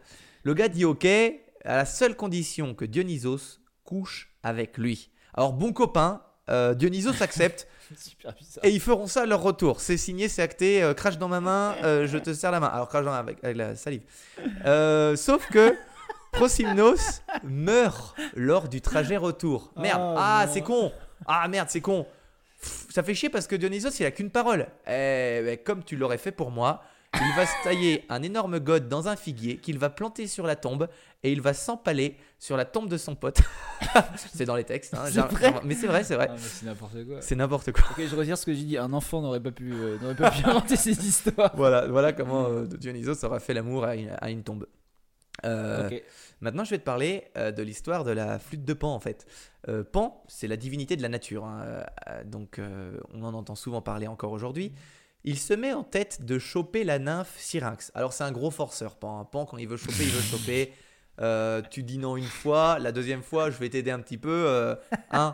Allez. Je vais te elle- jouer de la flûte. Ouais, elle, elle a pas envie. Tu vas voir, hein, elle a pas du tout envie. Donc elle va s'enfuir. Une fois arrivée au bord d'un fleuve, bah, elle est un peu embêtée. J'ai pas envie de me mouiller. Donc elle va prier le fleuve euh, pour échapper Pan. Et elle va prier. euh, elle dit ouais, euh, je veux, veux pas, pas qu'il couche avec moi. J'ai pas envie. Faites quelque chose le fleuve. Et le fleuve va le transformer en roseau. Alors Pan, il voit ça, il est un peu déçu. Donc il va couper le roseau. Il va s'en faire une flûte. Voilà. C'est tout. Et la célèbre flûte de Pan qui a des pouvoirs, eh ben ça vient de là. Et je vais te parler maintenant de comment ont été créées les araignées. C'est une vraie histoire et ça a été euh, Prouvé. les, les arachnophiles euh, le savent très bien. En fait, c'est de la faute d'Athéna. Arachnophile. Ouais. Euh, ouais, ouais, c'est c'est le mot. Hein. Ah, je pensais que tu voulais dire arachnophobe, mais oui. Ouais, ouais. Alors Athéna, euh, qu'on ne présente plus, hein, c'est c'est la, Marque de caleçon. Voilà, exactement, de, de très mauvaise qualité. elle est censée être très sage et tout. En fait, c'est une grosse rageuse, elle aussi. Un jour, elle se pointe déguisée devant euh, Arachné, euh, une copine à elle. Et euh, Arachné va lui dire Ouais, euh, elle reconnaît pas Athéna, déguisée, hein, tu connais, elle a mis une moustache. Ouais, euh, c'est moi la meilleure tisseuse du monde. Et d'ailleurs, je suis bien meilleure qu'Athéna. Athéna, elle fait Hop là, Oh, ouais, moi je suis, une, je suis une déesse. hein. Tu, là, tu m'avais tu m'as vexé. hein. Donc, La, la déesse de la sagesse, hein, pourtant, enlève son déguisement et la provoque dans un duel de tissage. les deux sont à égalité, coude à coude, ça joue des coudes dans les virages. Mais ça énerve la déesse, qui d'un coup euh, déchire la toile d'Arachné et la frappe. Alors c'est des patates de, de- de Dieu, hein, donc ça fait mal. Euh, et puis, ben, elle va la tuer, euh, on est d'accord, c'est quand même euh, des grosses mandales. Mais si t'as ça, ben, Athéna, elle s'en veut un petit peu. Elle se dit, bon, euh, j'ai peut-être été un peu trop loin. Donc, elle va redonner vie à, à sa copine euh, Arachnéa, mais sous forme d'araignée, pour qu'elle puisse tisser toute sa vie. Eh, merci, c'est trop gentil à la copine. voilà. J'ai terminé avec euh, mes histoires sur la mythologie. Alors moi, j'ai- j'aime, j'ai plus d'affinité avec les mythologies nordiques, où les histoires sont beaucoup plus élaborées et beaucoup plus diverses. Mais les- là, c'est là- tellement n'importe quoi que j'adore ça. Mais non, mais en fait, là, c'est c'est le meilleur dossier que tu fait depuis le début. C'est du, c'est C'est du génie, hein, ce qu'ils font. C'est n'importe quoi, du début à la fin. C'est what the fuck au possible. C'est trop bien. C'est merveilleux. Ah là, là, c'est trop bien. Écoute, euh, je te laisse pour la suite. Je vais m'envoyer un petit peu d'hydromel parce que ça y est, je m'en ressens. ben c'est ouais. Ça tape. C'est pas la, pas de deux. Une, c'est bien. Par contre, plus j'en vois, plus je trouve ça agréable. oui, moi aussi. Euh, C'était un meilleur, un peu, un peu plus chaud, un peu moins froid. Ouais, ouais, ouais. Voilà. Donc euh, le Voilà, gagnant, euh, le gagnant la boira un peu plus chaude que nous. Voilà. Voilà. Euh, moi, je pars sur un dossier sur les pires prisons. Juste un, en gros, je vais te citer une quinzaine de pires de, de prisons. C'est Ouais. les pires du monde et avec une micro explication à chaque fois de chaque. Et je vais directement enchaîner derrière sur ma brève. euh, qui sera euh, liée, euh, tu vas voir, d'une certaine manière, à, à ces prisons. Enfin, à ces prisons. Ok. à ce Tu diras à quel moment tu voudras que je cale le jingle? Exactement. Yes, tu connais. Je vais d'abord te parler de Beng Kwang en Thaïlande. Ah, je suis pas sûr en fait, ouais, de. Là, je, je me dis, il y a des pays où ça doit vraiment être chaud. Je suis en train de visualiser déjà la liste de pays. Je sais qu'il y en Oh, a oui, oui, qui vont y oui. passer, ouais. Donc dans cette prison, la torture est quotidienne. Les prisonniers sont parqués dans de minuscules cellules, nourris d'un seul bol de riz par jour, et ils voient même leurs jambes transpercées par des chaînes de fer durant les trois premiers mois d'emprisonnement. J'ai Hein vu des photos, t'as vraiment la chaîne qui est à l'intérieur du bras. Genre ils peuvent pas s'enfuir. Bras ou jambes? Euh, jambes et bras. Parce que là j'ai dit jambes, mais euh, la photo que j'ai vue c'est un bras. pas sûr. Et c'est des chaînes. Quand je dis des chaînes, on n'est pas sur, une- c'est vraiment des grosses chaînes. Et ça, je, tu te demandes comment c'est possible. Tu sais, euh, comme les arbres dans lesquels des objets sont rentrés à l'intérieur, sais, les panneaux et tout, ça fait exactement ça. mais, euh, Mais en moche. Mais pour. euh, je parle ça d'un point de vue purement médical. Est-ce vraiment très bon? Je ne crois pas. Parce que du coup, le but est de les empêcher de s'évader. Et effectivement, ça doit faire un peu mal de s'enlever ces chaînes. Euh, Ou de mourir de septicémie Voilà, le résultat est plus souvent de générer des infections non soignées qui peuvent entraîner de graves épidémies. Euh, et sur le ce qui est marrant, enfin ce qui est marrant, sur le site de la prison, euh, sur le site officiel de la prison, euh, en fait rien n'indique du coup l'horreur qu'il se passe dans ces Hmm. prisons. Au contraire, on pourrait même penser que c'est une prison qui est vraiment euh, parfaitement classique et aux règles euh, Ouais. sanitaires. euh, mais ça, si on le sait, il n'y a pas les droits des, il y a pas de droits de Il faut savoir l'homme. que c'est quand même très compliqué parce que tu vais te citer quelques autres prisons où il y a beaucoup d'associations etc qui qui sont euh, au courant des, des agissements des prisons mais rien ne change. Ah yes. Je vais te parler maintenant de Petak Island en Russie. Déjà, ça commence par PETA, très bonne association. La Russie, euh, déjà tu sais que ça va pas être une prison de, de plein fun. Ouais. Oui, c'est Euh, vrai. Donc c'est une prison qui est entourée d'eau euh, et elle entretient la fameuse tradition russe du goulag. Ah yes. Donc une cellule pour un prisonnier, seulement deux heures par jour hors de la cellule. Petak Island accueille certains des hommes les plus violents du monde, et pourtant le taux de violence y est très faible. La raison euh, de cette statistique, en fait, elle est simple, c'est que les prisonniers perdent à peu, peu à peu leur euh, personnalité. Ils oublient qui ils sont et ce qu'ils sont. Pourquoi particulièrement là-bas? Bah parce qu'ils n'ont plus aucun contact avec personne jamais. Et ils vivent dans un minuscule espace, seuls, ils ont que deux heures pour sortir dans... et encore quand ils sortent on est d'accord qu'ils vont ils vont pas courir dans les Ouais, prés ils vont pas ils vont dans un ouais. bloc euh, dans un bloc de béton euh, où ils peuvent marcher en rond et fin de l'histoire donc ils deviennent fous quoi Je pense que moi, c'est le pire truc pour moi. Je Mm. préfère être torturé. que d'être seul Ben la ouais. solitude là Mais c'est très sérieux, hein. Je...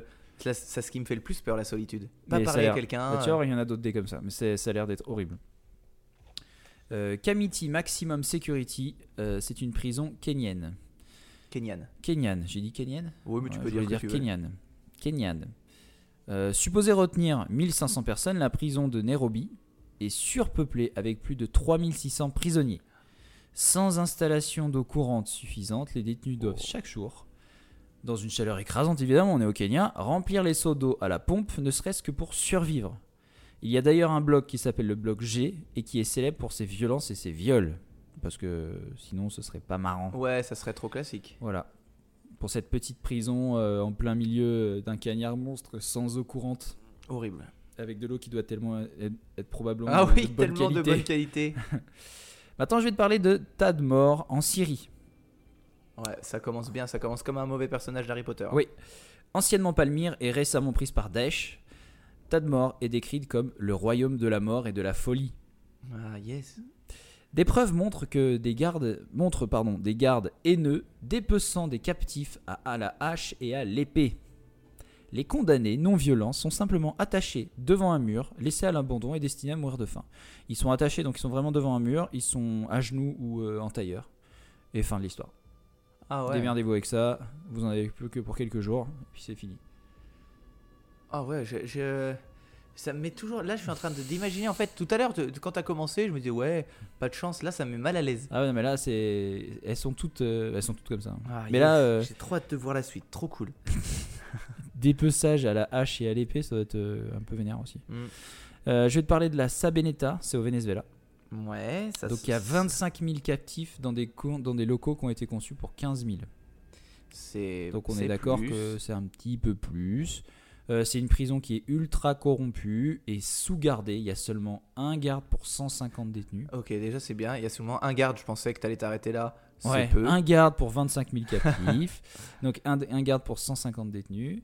Et comme il n'y a pas assez de lits pour tout le monde, les pauvres doivent dormir dans des lits de fortune posés dans le couloir, alors que les riches payent les gardiens pour avoir le droit à des meilleures cellules. Et il y a évidemment de nombreux meurtres de masse qui ont lieu, et notamment en 95, avec presque 200 prisonniers tués et 600 blessés Wow, en une année. La grosse bataille. Ah ouais, en une année. Ouais. Ouais, ça fait, c'est- dangereux la prison. Ouais, c'est dangereux. Celle-ci, tu dois la connaître, c'est Pelican Bay State aux États-Unis. Euh, on a vu plein de reportages. Enfin, Ouais, peut-être. T'as déjà vu. Euh, en fait, c'est une prison donc américaine qui est connue. Euh, justement, celle-ci, celle-ci va pas te plaire. Euh, elle est connue pour ses conditions hyper dures, ses conditions d'isolement qui sont euh, terribles.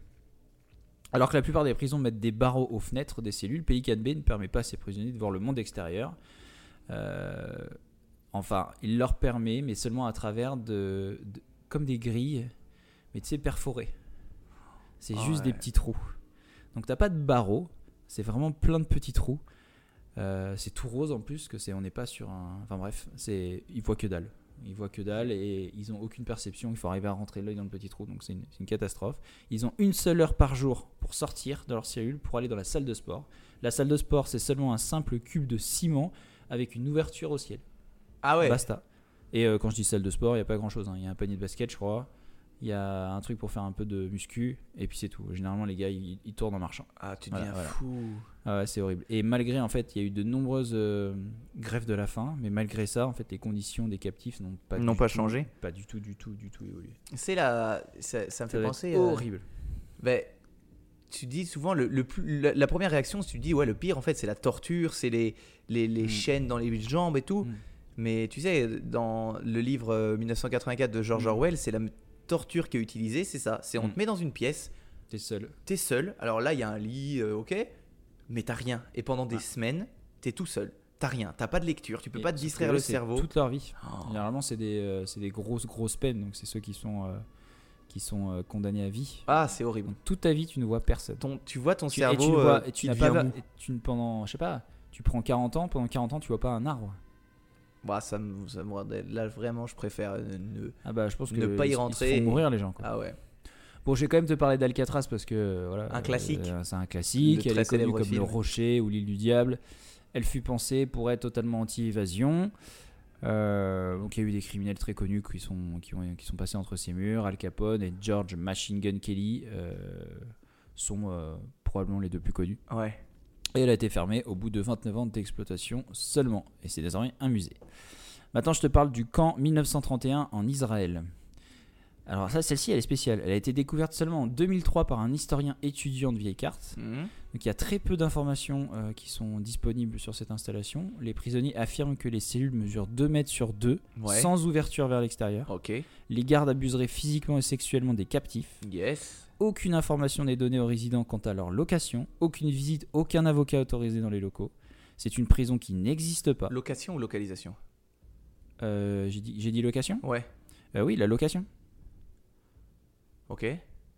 Pourquoi je comprends pas euh, location et qu'est-ce qu'ils doivent louer Aucune information n'est donnée aux résidents quant à leur euh, oui, Localisation, oui, peut-être. euh, oui, oui, c'est Ouais, ça. Oui, ils sont, oui, oui.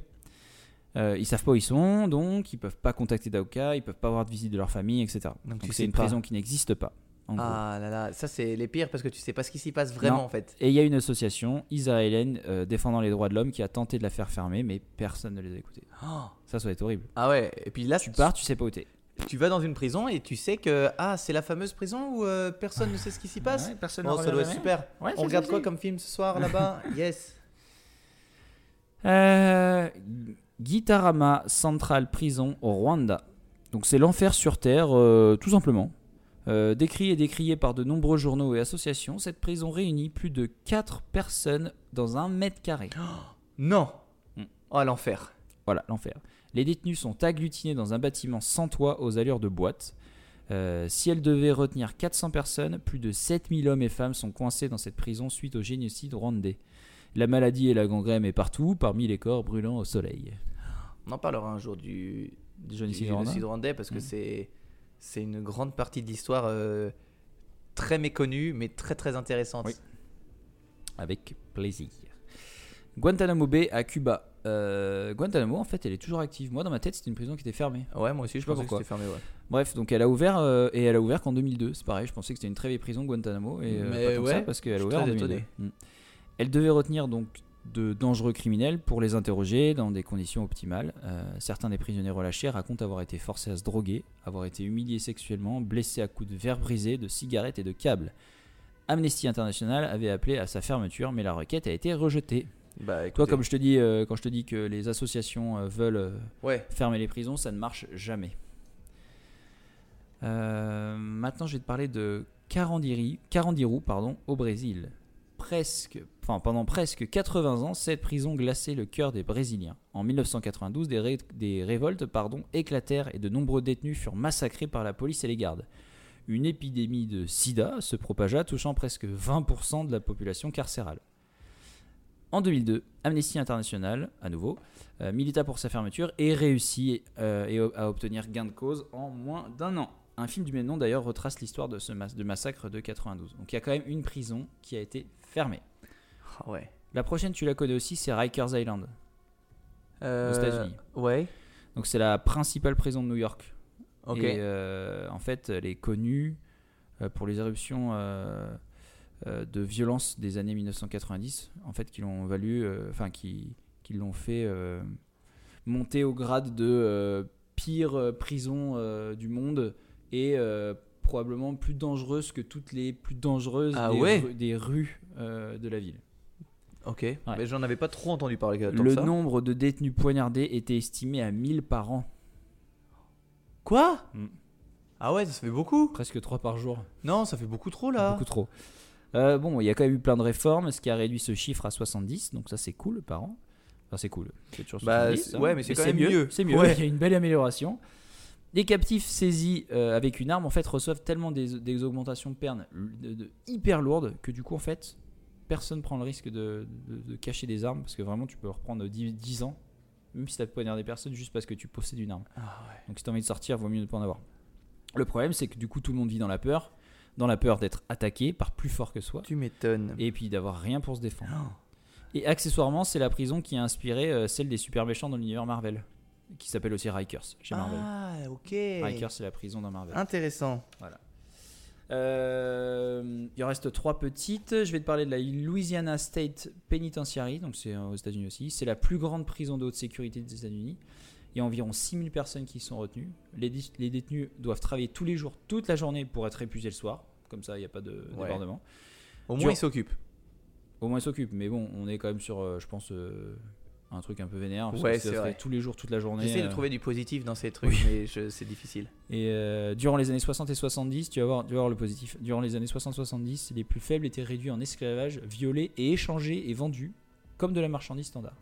Et pour la petite anecdote, un couple de prisonniers fut isolé en confinement pendant 40 ans pour avoir tué un garde.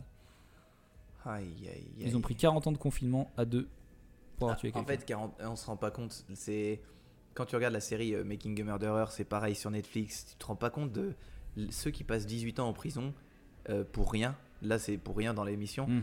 Euh, c'est c'est un coup monté. Et en fait, tu te dis, mais 18 ans, ça fait beaucoup comme chiffre, mais on se rend pas compte. Non, on se rend pas compte. Imagine que toi, bah, 18 ans, un tiers de ta vie dans une prison.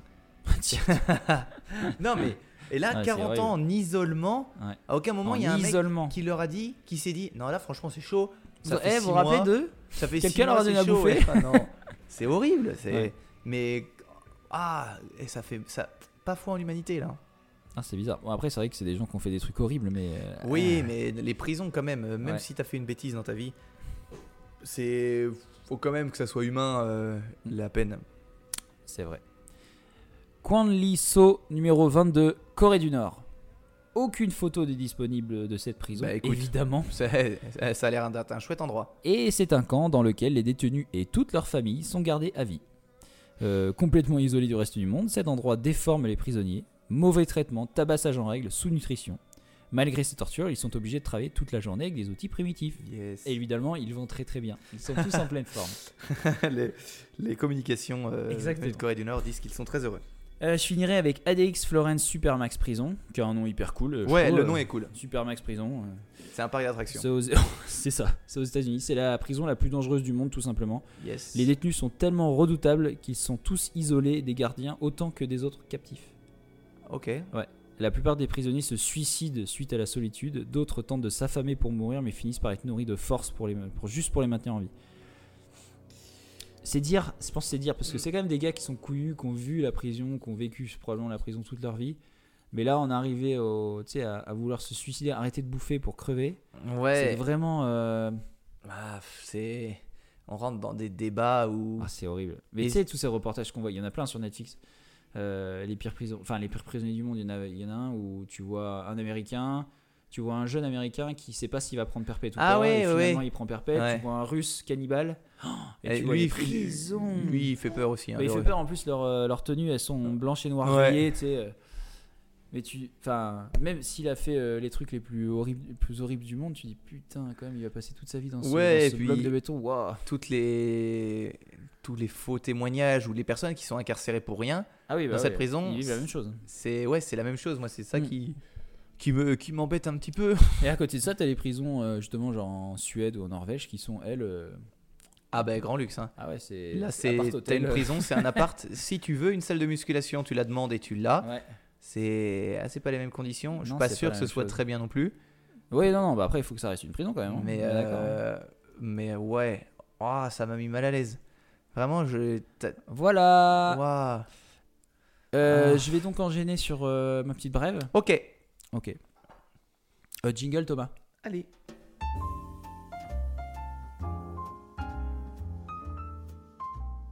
La brève du jour.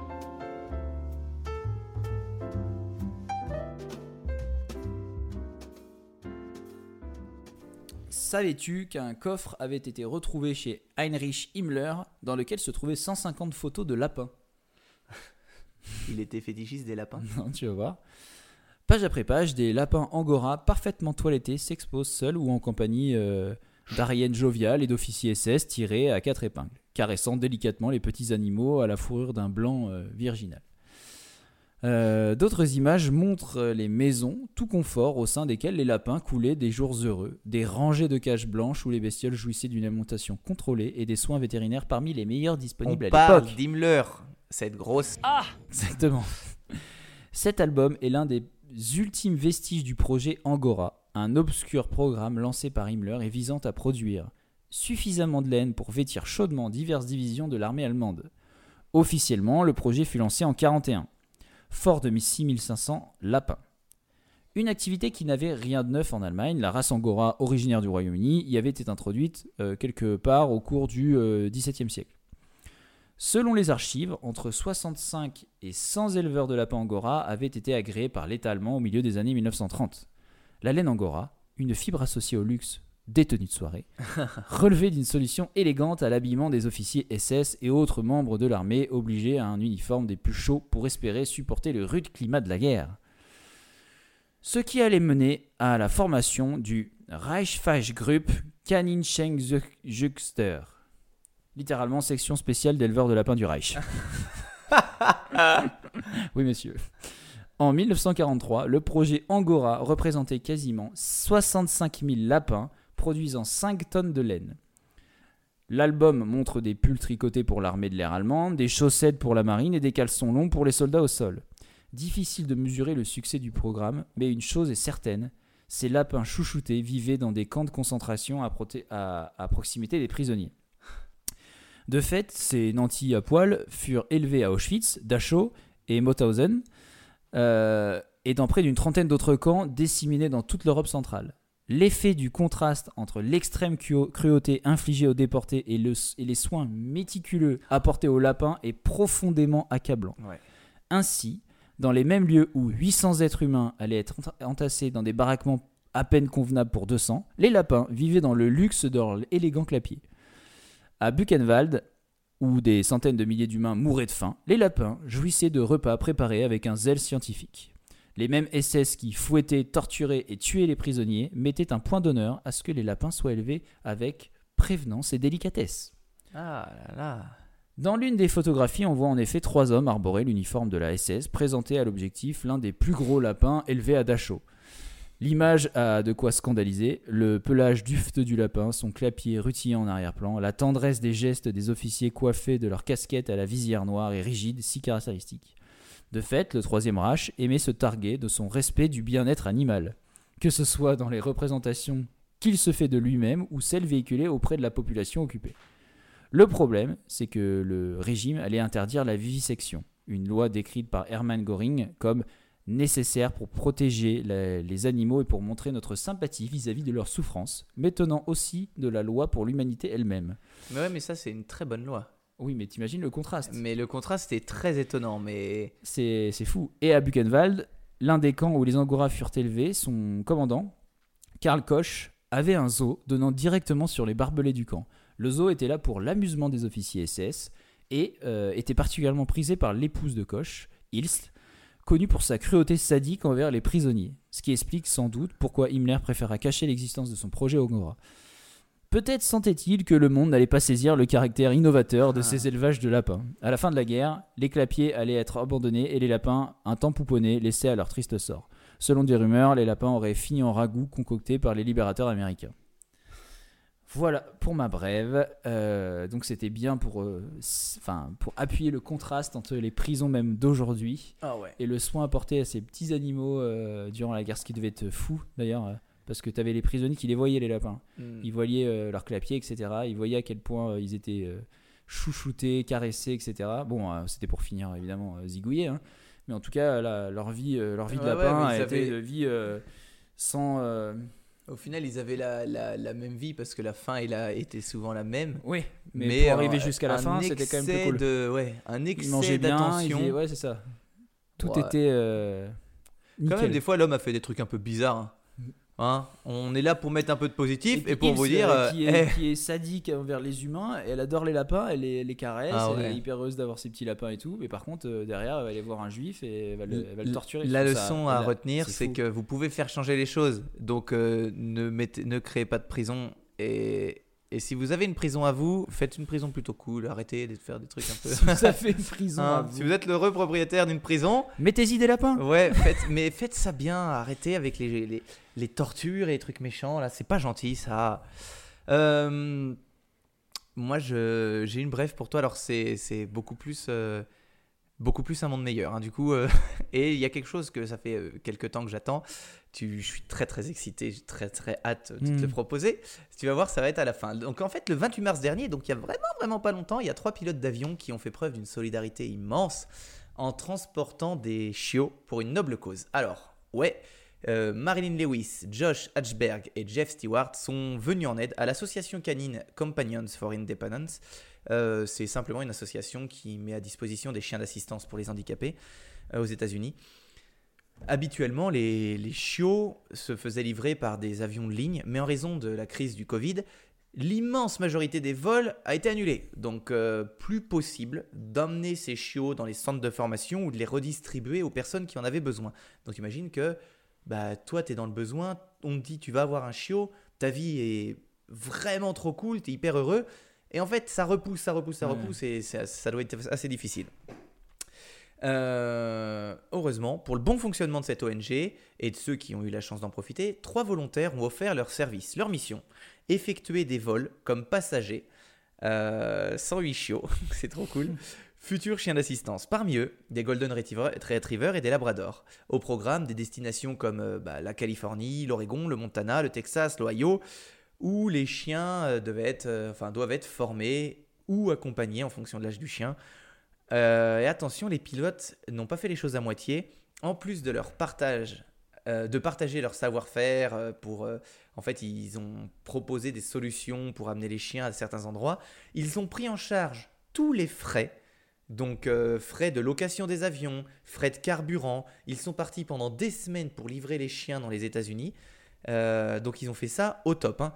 Euh, pour rappel, les, le- le- les chiens d'assistance, c'est un rôle primordial pour les personnes en situation de handicap. Et puis, il y a vraiment une, relation hyper puissante qui se crée entre le maître et, et, Bah et le chien. C'est hyper important si on peut aider ça. Et Arthur, j'ai une bonne nouvelle. Une bonne nouvelle. Nous aussi, on va essayer de faire un petit geste. Je, je vais te demander de choisir pour Incredibilis quel chien on va parrainer. Et on, Ah, va, trop bien. on va parrainer à partir d'aujourd'hui un des deux chiens que tu choisiras. C'est deux chiens qui ont été sélectionnés par le site. Alors après, vous, vous pouvez le faire. On mettra le lien sur le Facebook. C'est hyper simple. Euh, sur, le qui- sur le site des chiens guides euh, de France, ça s'appelle euh, Toutes les semaines, vous pouvez sélectionner deux chiens. Enfin, ils, ils présélectionnent deux chiens qui sont en âge d'aller maintenant avec une personne en situation de handicap. Donc, c'est plus des chiots en formation. C'est des chiens qui ont entre 18 mois et, euh, et, un peu plus en général. Et puis, euh, vous pouvez les parrainer de plein de façons. Tu peux les parrainer juste une fois en leur donnant un petit. euh, un, tu leur payes un harnais, tu leur payes de la nourriture pendant un mois, ou tu les parraines tous les mois en payant notamment les frais vétérinaires ou les frais de nutrition pour pas que ce soit forcément euh, la personne en situation de handicap qui ait ses frais à payer. Ou alors, il y a aussi des familles d'accueil qui élèvent ces chiens pour faire en sorte qu'ils se sociabilisent et leur donner les premiers euh, rouages de l'éducation Mhm. au début. Donc, tu peux aussi aider ces familles. Donc voilà, je te donne euh, les deux chiens. Il y a Holiday et Onko. Voici les photos. Donc, tu vois, c'est des chiens déjà adultes. Et je te laisse choisir lequel chien sera euh, parrainé par Incredibilis à partir de ce soir. Oh. Ils sont, oh, ils sont adultes, ils sont adultes, mais ils sont pas vieux quand même. hein. Non, ils sont pas vieux. Je crois qu'ils ont 18 mois tous les deux. Ah putain, c'est pas facile de choisir. C'est difficile de choisir. On en choisira un. Comment on fait pour choisir? Ah, c'est dur. à- il, il- il faut que tu il faut que écoutes ton cœur, Arthur. Ah ouais, mais les deux sont chouettes. Hein. Ouais. J'ai envie de dire Onco, moi. Allez, ce sera Onko. On mettra une. Ah, mais je suis triste pour Holiday du coup. Eh ben, pas on mettra le lien et ça se trouve, il y, a un- il y a un Patreon euh, généreux qui va se dire bah écoute, mais c'est vraiment. euh, par exemple, si on clique sur parrainer, euh, si on veut cliquer sur parrainer Onko, on peut lui offrir un harnais, le nourrir pendant un mois. euh, offrir un étrier. Ensuite, tu peux payer tous les mois. Donc euh, là, c'est euh, payer la trousse pour la famille d'accueil, gamelle, euh, nourriture, euh, friandises, frais, vaccins. Et voilà. Donc, euh, on mettra ça sur le, sur le Facebook. Vous pourrez voir une photo d'Onko qui est maintenant euh, sponsorisée, parrainée par Incredibilis. Ouais. Voilà. Trop cool. Je suis trop content. J'avais tellement hâte de le faire. Trop cool. Moi j'ai une, une autre petite brève. Oh, bah écoute, Je peux y aller ou pas? Bah, hey.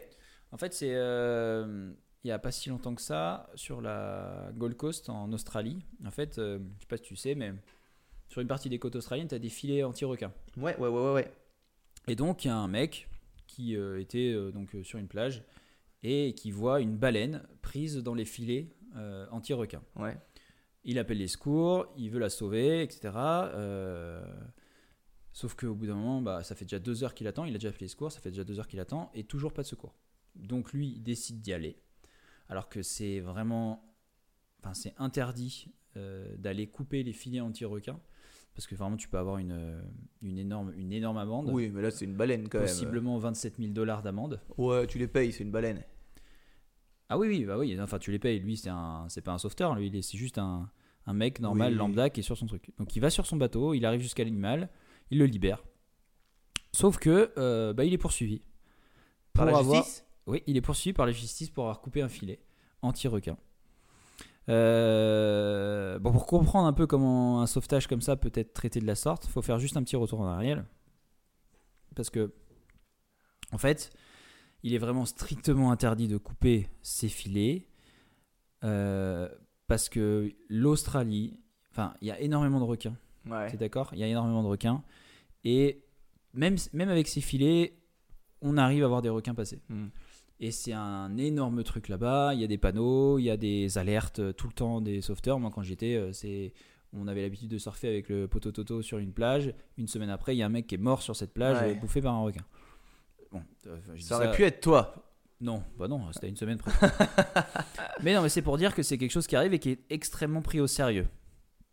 Et il faut pas rigoler avec ça parce que en plus c'est du matos qui coûte très cher. Les filets, ils- enfin, Ça doit être énorme. Des, des dizaines de kilomètres quoi. C'est vraiment, euh, Mm. C'est vraiment énorme. Et l'affaire, elle a fait le tour de l'Australie euh, jusqu'à ce que même Sea Shepherd entende en fait euh, cette histoire et demande l'abandon des charges qui pesaient sur cet homme quoi. Et euh, à ce que le filet anti-requin soit retiré juste pendant la période de migration des baleines parce Ouais. que c'était la période de migration des baleines, c'est pour ça. Bah, ça semble évident. Il y a une cagnotte de soutien qui a été même constituée avec une campagne GoFundMe, histoire d'éponger l'amende qui venait, qui venait d'arriver. quoi. Ah ouais. Finalement, tout s'est bien terminé, puisque la menace de cette sanction a été levée par le ministre des Pêcheurs de Queensland, comme le fait savoir euh, la chaîne de télévision Nine News. Euh, Celui-ci estimait que ce geste avait mérité, euh, enfin, ce geste était mérité, pardon, vu son casier judiciaire vierge. Rien que ça, je trouve ça un peu con, en fait. Bah oui. C'est pas juste son casier judiciaire, il aurait eu un casier, ce serait la même. il Bah, a juste il sauvé a- une baleine. bah, euh, enfin, fin de l'histoire. Il a appelé les sauveteurs, les sauveteurs, enfin les secours, les secours au bout de deux heures sont toujours pas là.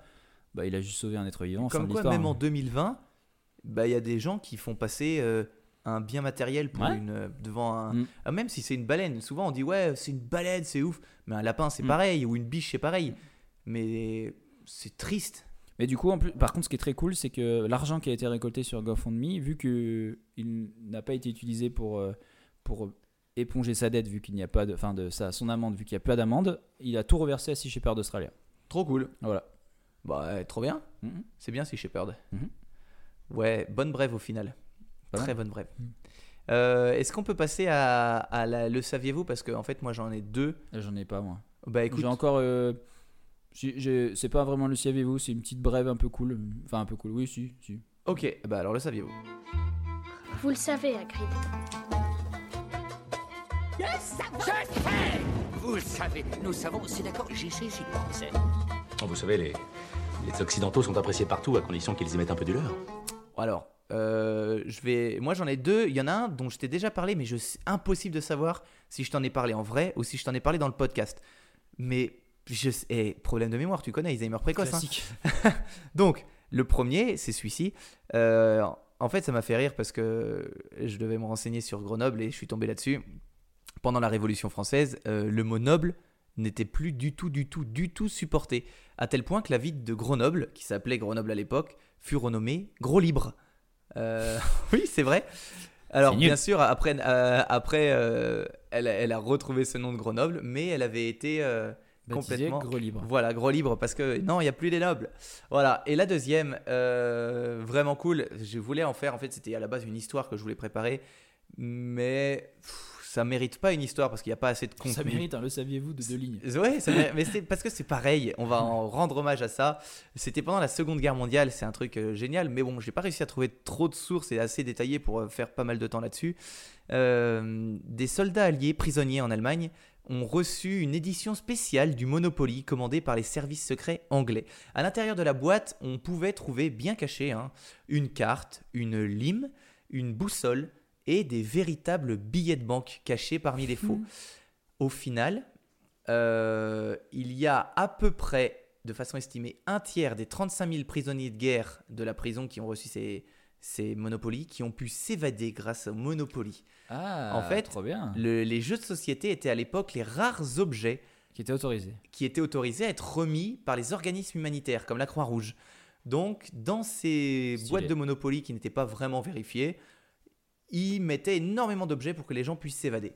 Donc euh, voilà, c'était Très stylé. très stylé. hein. Très intéressant. Et toi Euh, moi, c'est euh, lié au tsunami que, qui, est arrivé en, en 2011, le 11 mars 2011.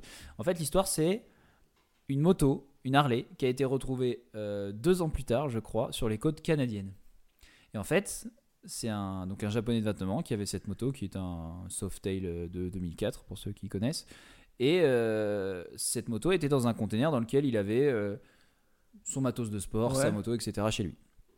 Ce conteneur a évidemment été transporté euh, par le tsunami et il a traversé, enfin il a parcouru 6000 km dans l'océan Pacifique. Non Et la, la moto a été retrouvée dans le sable, vraiment couchée dans le sable de, de- des côtes canadiennes. il a été retrouvé, euh, le propriétaire, il s'appelle Ikuo euh, Yokoyama. Et Harley Davidson lui a proposé de, de lui réparer entièrement la moto, de la refaire à neuf et de lui réenvoyer gratuitement. Lui, il a refusé. Il a dit que, Ah ouais ouais, il a dit qu'il préférait euh, que cette moto soit un- plutôt un, un hommage. Et en fait, maintenant, elle est exposée au musée Harley de Milwaukee, donc dans son état, donc vraiment tout Terrible. rouillé, tout abîmé, etc. Euh, et puis Harley Davidson donc lui avait proposé aussi un billet d'avion pour venir euh, à l'exposition euh, quand la moto allait être posée. Et il a dit que lui, en fait, il a quand même perdu trois membres de sa famille. hein. Et Ah il- ouais, il, ouais, a fait ça en déclarant, il déclare vouloir rendre hommage aux 15 000 personnes qui ont trouvé la mort de la catastrophe. Mais après, il a estimé en fait qu'il voulait pas d'une moto neuve parce qu'il y avait des gens qui avaient souffert beaucoup plus que lui. Tellement Et juste bien. que ça serve d'hommage. Euh, euh, que ça serve d'hommage pour, euh, pour toutes les victimes, Ah ouais, ça lui suffisait. C'est fou. Ah hein. ouais, très cool. Bah bravo, euh, Mm. belle mentalité. Hein. Ah, oh, Harley aurait quand même pu lui offrir une moto et exposer celle-ci, mais bon. non, mais non, mais j'aime bien sa réaction à lui. Euh, yes, euh, yes, très très cool chapitre. Je viens, là, je, je viens de plonger mes yeux sur le timer. Euh, on, est à, on est encore sur un bon bon chapitre. Donc encore très Encore intéressant. Ah non, mais encore un régal. Écoute, on passe du bon temps, Oui. on boit des bonnes choses, euh, on apprend plein de choses, c'est le principal. Euh, je pensais à un petit truc là pour le. Là, ça va être le moment du tirage. Tout à fait. Tu connais. euh, c'est juste. Voilà. Pour le moment du tirage, je me disais, je vais sur Facebook et je prends le der- la dernière recommandation qu'on a. Vas-y. Allez, donc là, Facebook, clac, recommandation, clac. Et Au hasard, je prends la dernière. bah, je prends pas la- au hasard, je prends la dernière. Là, ça, là, ça va vite. Euh, si euh, c'est un- une recommandation de Gabriel Paris. Ah, bah c'est rigolo, Gabriel Paris, c'est un nouveau Patreon. Euh, c'est un de nos nouveaux Patreons de la semaine dernière. Ça veut dire qu'il aura encore une chance pour gagner. En fait. Bah, Vu il- que là, t'as pris ça au hasard, il a encore son nom sur la liste. Oui, Donc il pourrait gagner une Ah, il va fois. pouvoir gagner deux fois. Ouais. Mm, et c'est le- bah, c'est lui le plus malin. Bah. Gabriel, on l'a toujours dit. Gab, Gab c'est un malin. Alors, il nous dit Gab. Euh, si vous aussi vous souhaitez briller lors de vos soirées mondaines, non seulement grâce à des fines analyses ithologiques, oh, il y en a des bulles dans cette bière, dis donc. Je pense que c'est pour se moquer de nous, ça. Mais aussi avec de fascinantes anecdotes courtes pour capter l'attention de votre auditoire ou longues pour empêcher Tonton Michel de repartir sur ses blagues racistes, vous êtes au bon endroit. Ces deux messieurs rigolos ainsi que leurs amis pourront vous divertir, mais aussi vous instruire où que vous soyez. Douche, cuisine, voiture, toilette. Une fois que vous aurez testé, vous ne pourrez plus vous arrêter. Merci Gabriel, c'est très gentil. Tu vas recevoir euh, cette excellente boisson. Ah, J'ai perdu le nom de la boisson. de- L'hydromel. L'hydromel. Ah oui, que- ce que j'allais dire, c'est le titre que tu cherches, c'est écrit dessus. hein. bah, Hello Caesar. ouais, Hello mais c'est pas, Caesar. c'est pas marqué hydromel. Ah non, c'est pas marqué. Il y a marqué boisson fermentée à la base, euh, à base de jus de pomme et de miel. Voilà. Eh ben, dans- C'est une, c'est une, euh, merde, c'est une, euh, une, une marque déposée hydromel ou pas? Je pense pas. Non? Ok, d'accord. Mais euh, quand tu vas sur le site euh, La Débauche, c'est euh, dans la catégorie hydromel. D'accord. parce c'est que pas tu vois, vu qu'il y a considéré pas comme du une tout bière. écrit hydromel. euh, Ouais. Ouais, c'est ce que je trouvais étonnant sur Mm. l'étiquette. 11 degrés 5 quand même. Hein. Euh, Gabriel, ne le bois pas si t'es enceinte. Et euh, tu nous diras ce que t'en as pensé parce que ça, c'est vraiment une chouette boisson. C'est très original, c'est vraiment Ah, cool. J'en avais jamais bu moi. Eh ben, je suis très content euh, de t'avoir fait découvrir bon. ça. C'était très bon, mais c'était très fort. Encore une première fois à tes côtés. Euh, bah écoute, c'est déjà la fin. C'est la fin. C'est déjà euh, fini. Fini. Euh, Est-ce qu'on a un petit mot Déjà, c'est Onko, c'est ça le chien? Oui. Ok, trop cool. Ben, je suis trop content. J'ai déjà un chien, mais je suis trop content. On va en parrainer un autre. Et, euh, Je suis voilà. triste pour l'autre du coup. Ouais. Il ben, mérite aussi, il était mignon. on mettra sur Facebook et peut-être qu'il y aura Ouais. Un- un auditeur qui se dit bah écoute, moi je vais, je vais le soutenir. Et, et puis voilà. Euh, merci pour ce moment. Voilà, je vois Ça fait Julie Gaillet. euh, C'était vraiment plaisant. On se retrouve très vite pour le dernier Ouais. chapitre de la saison, le numéro 32. Il faut faire un truc exceptionnel. hein. Avec genre euh, pff, des histoires et une bière. Des quoi? Des histoires et une bière. Allez. On fait un truc comme ça, un truc Ouais. un peu. Un, un- un truc peps qui original. change, truc Allez, on fait comme ça. Allez, ça marche. Ça te va? On se retrouve dans deux semaines? Allez, à dans deux semaines. Allez. À la revoyure.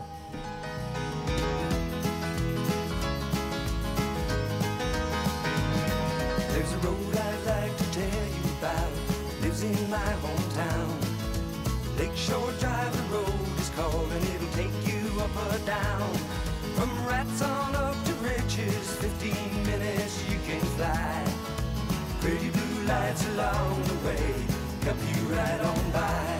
And the blue lights shining with a heavenly grace, help you right on by.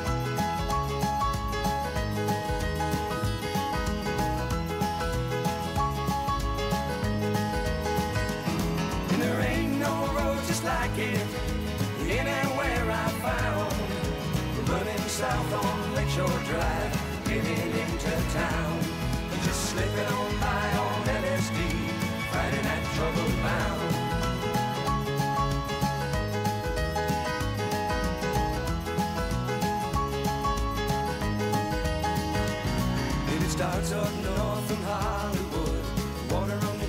Side.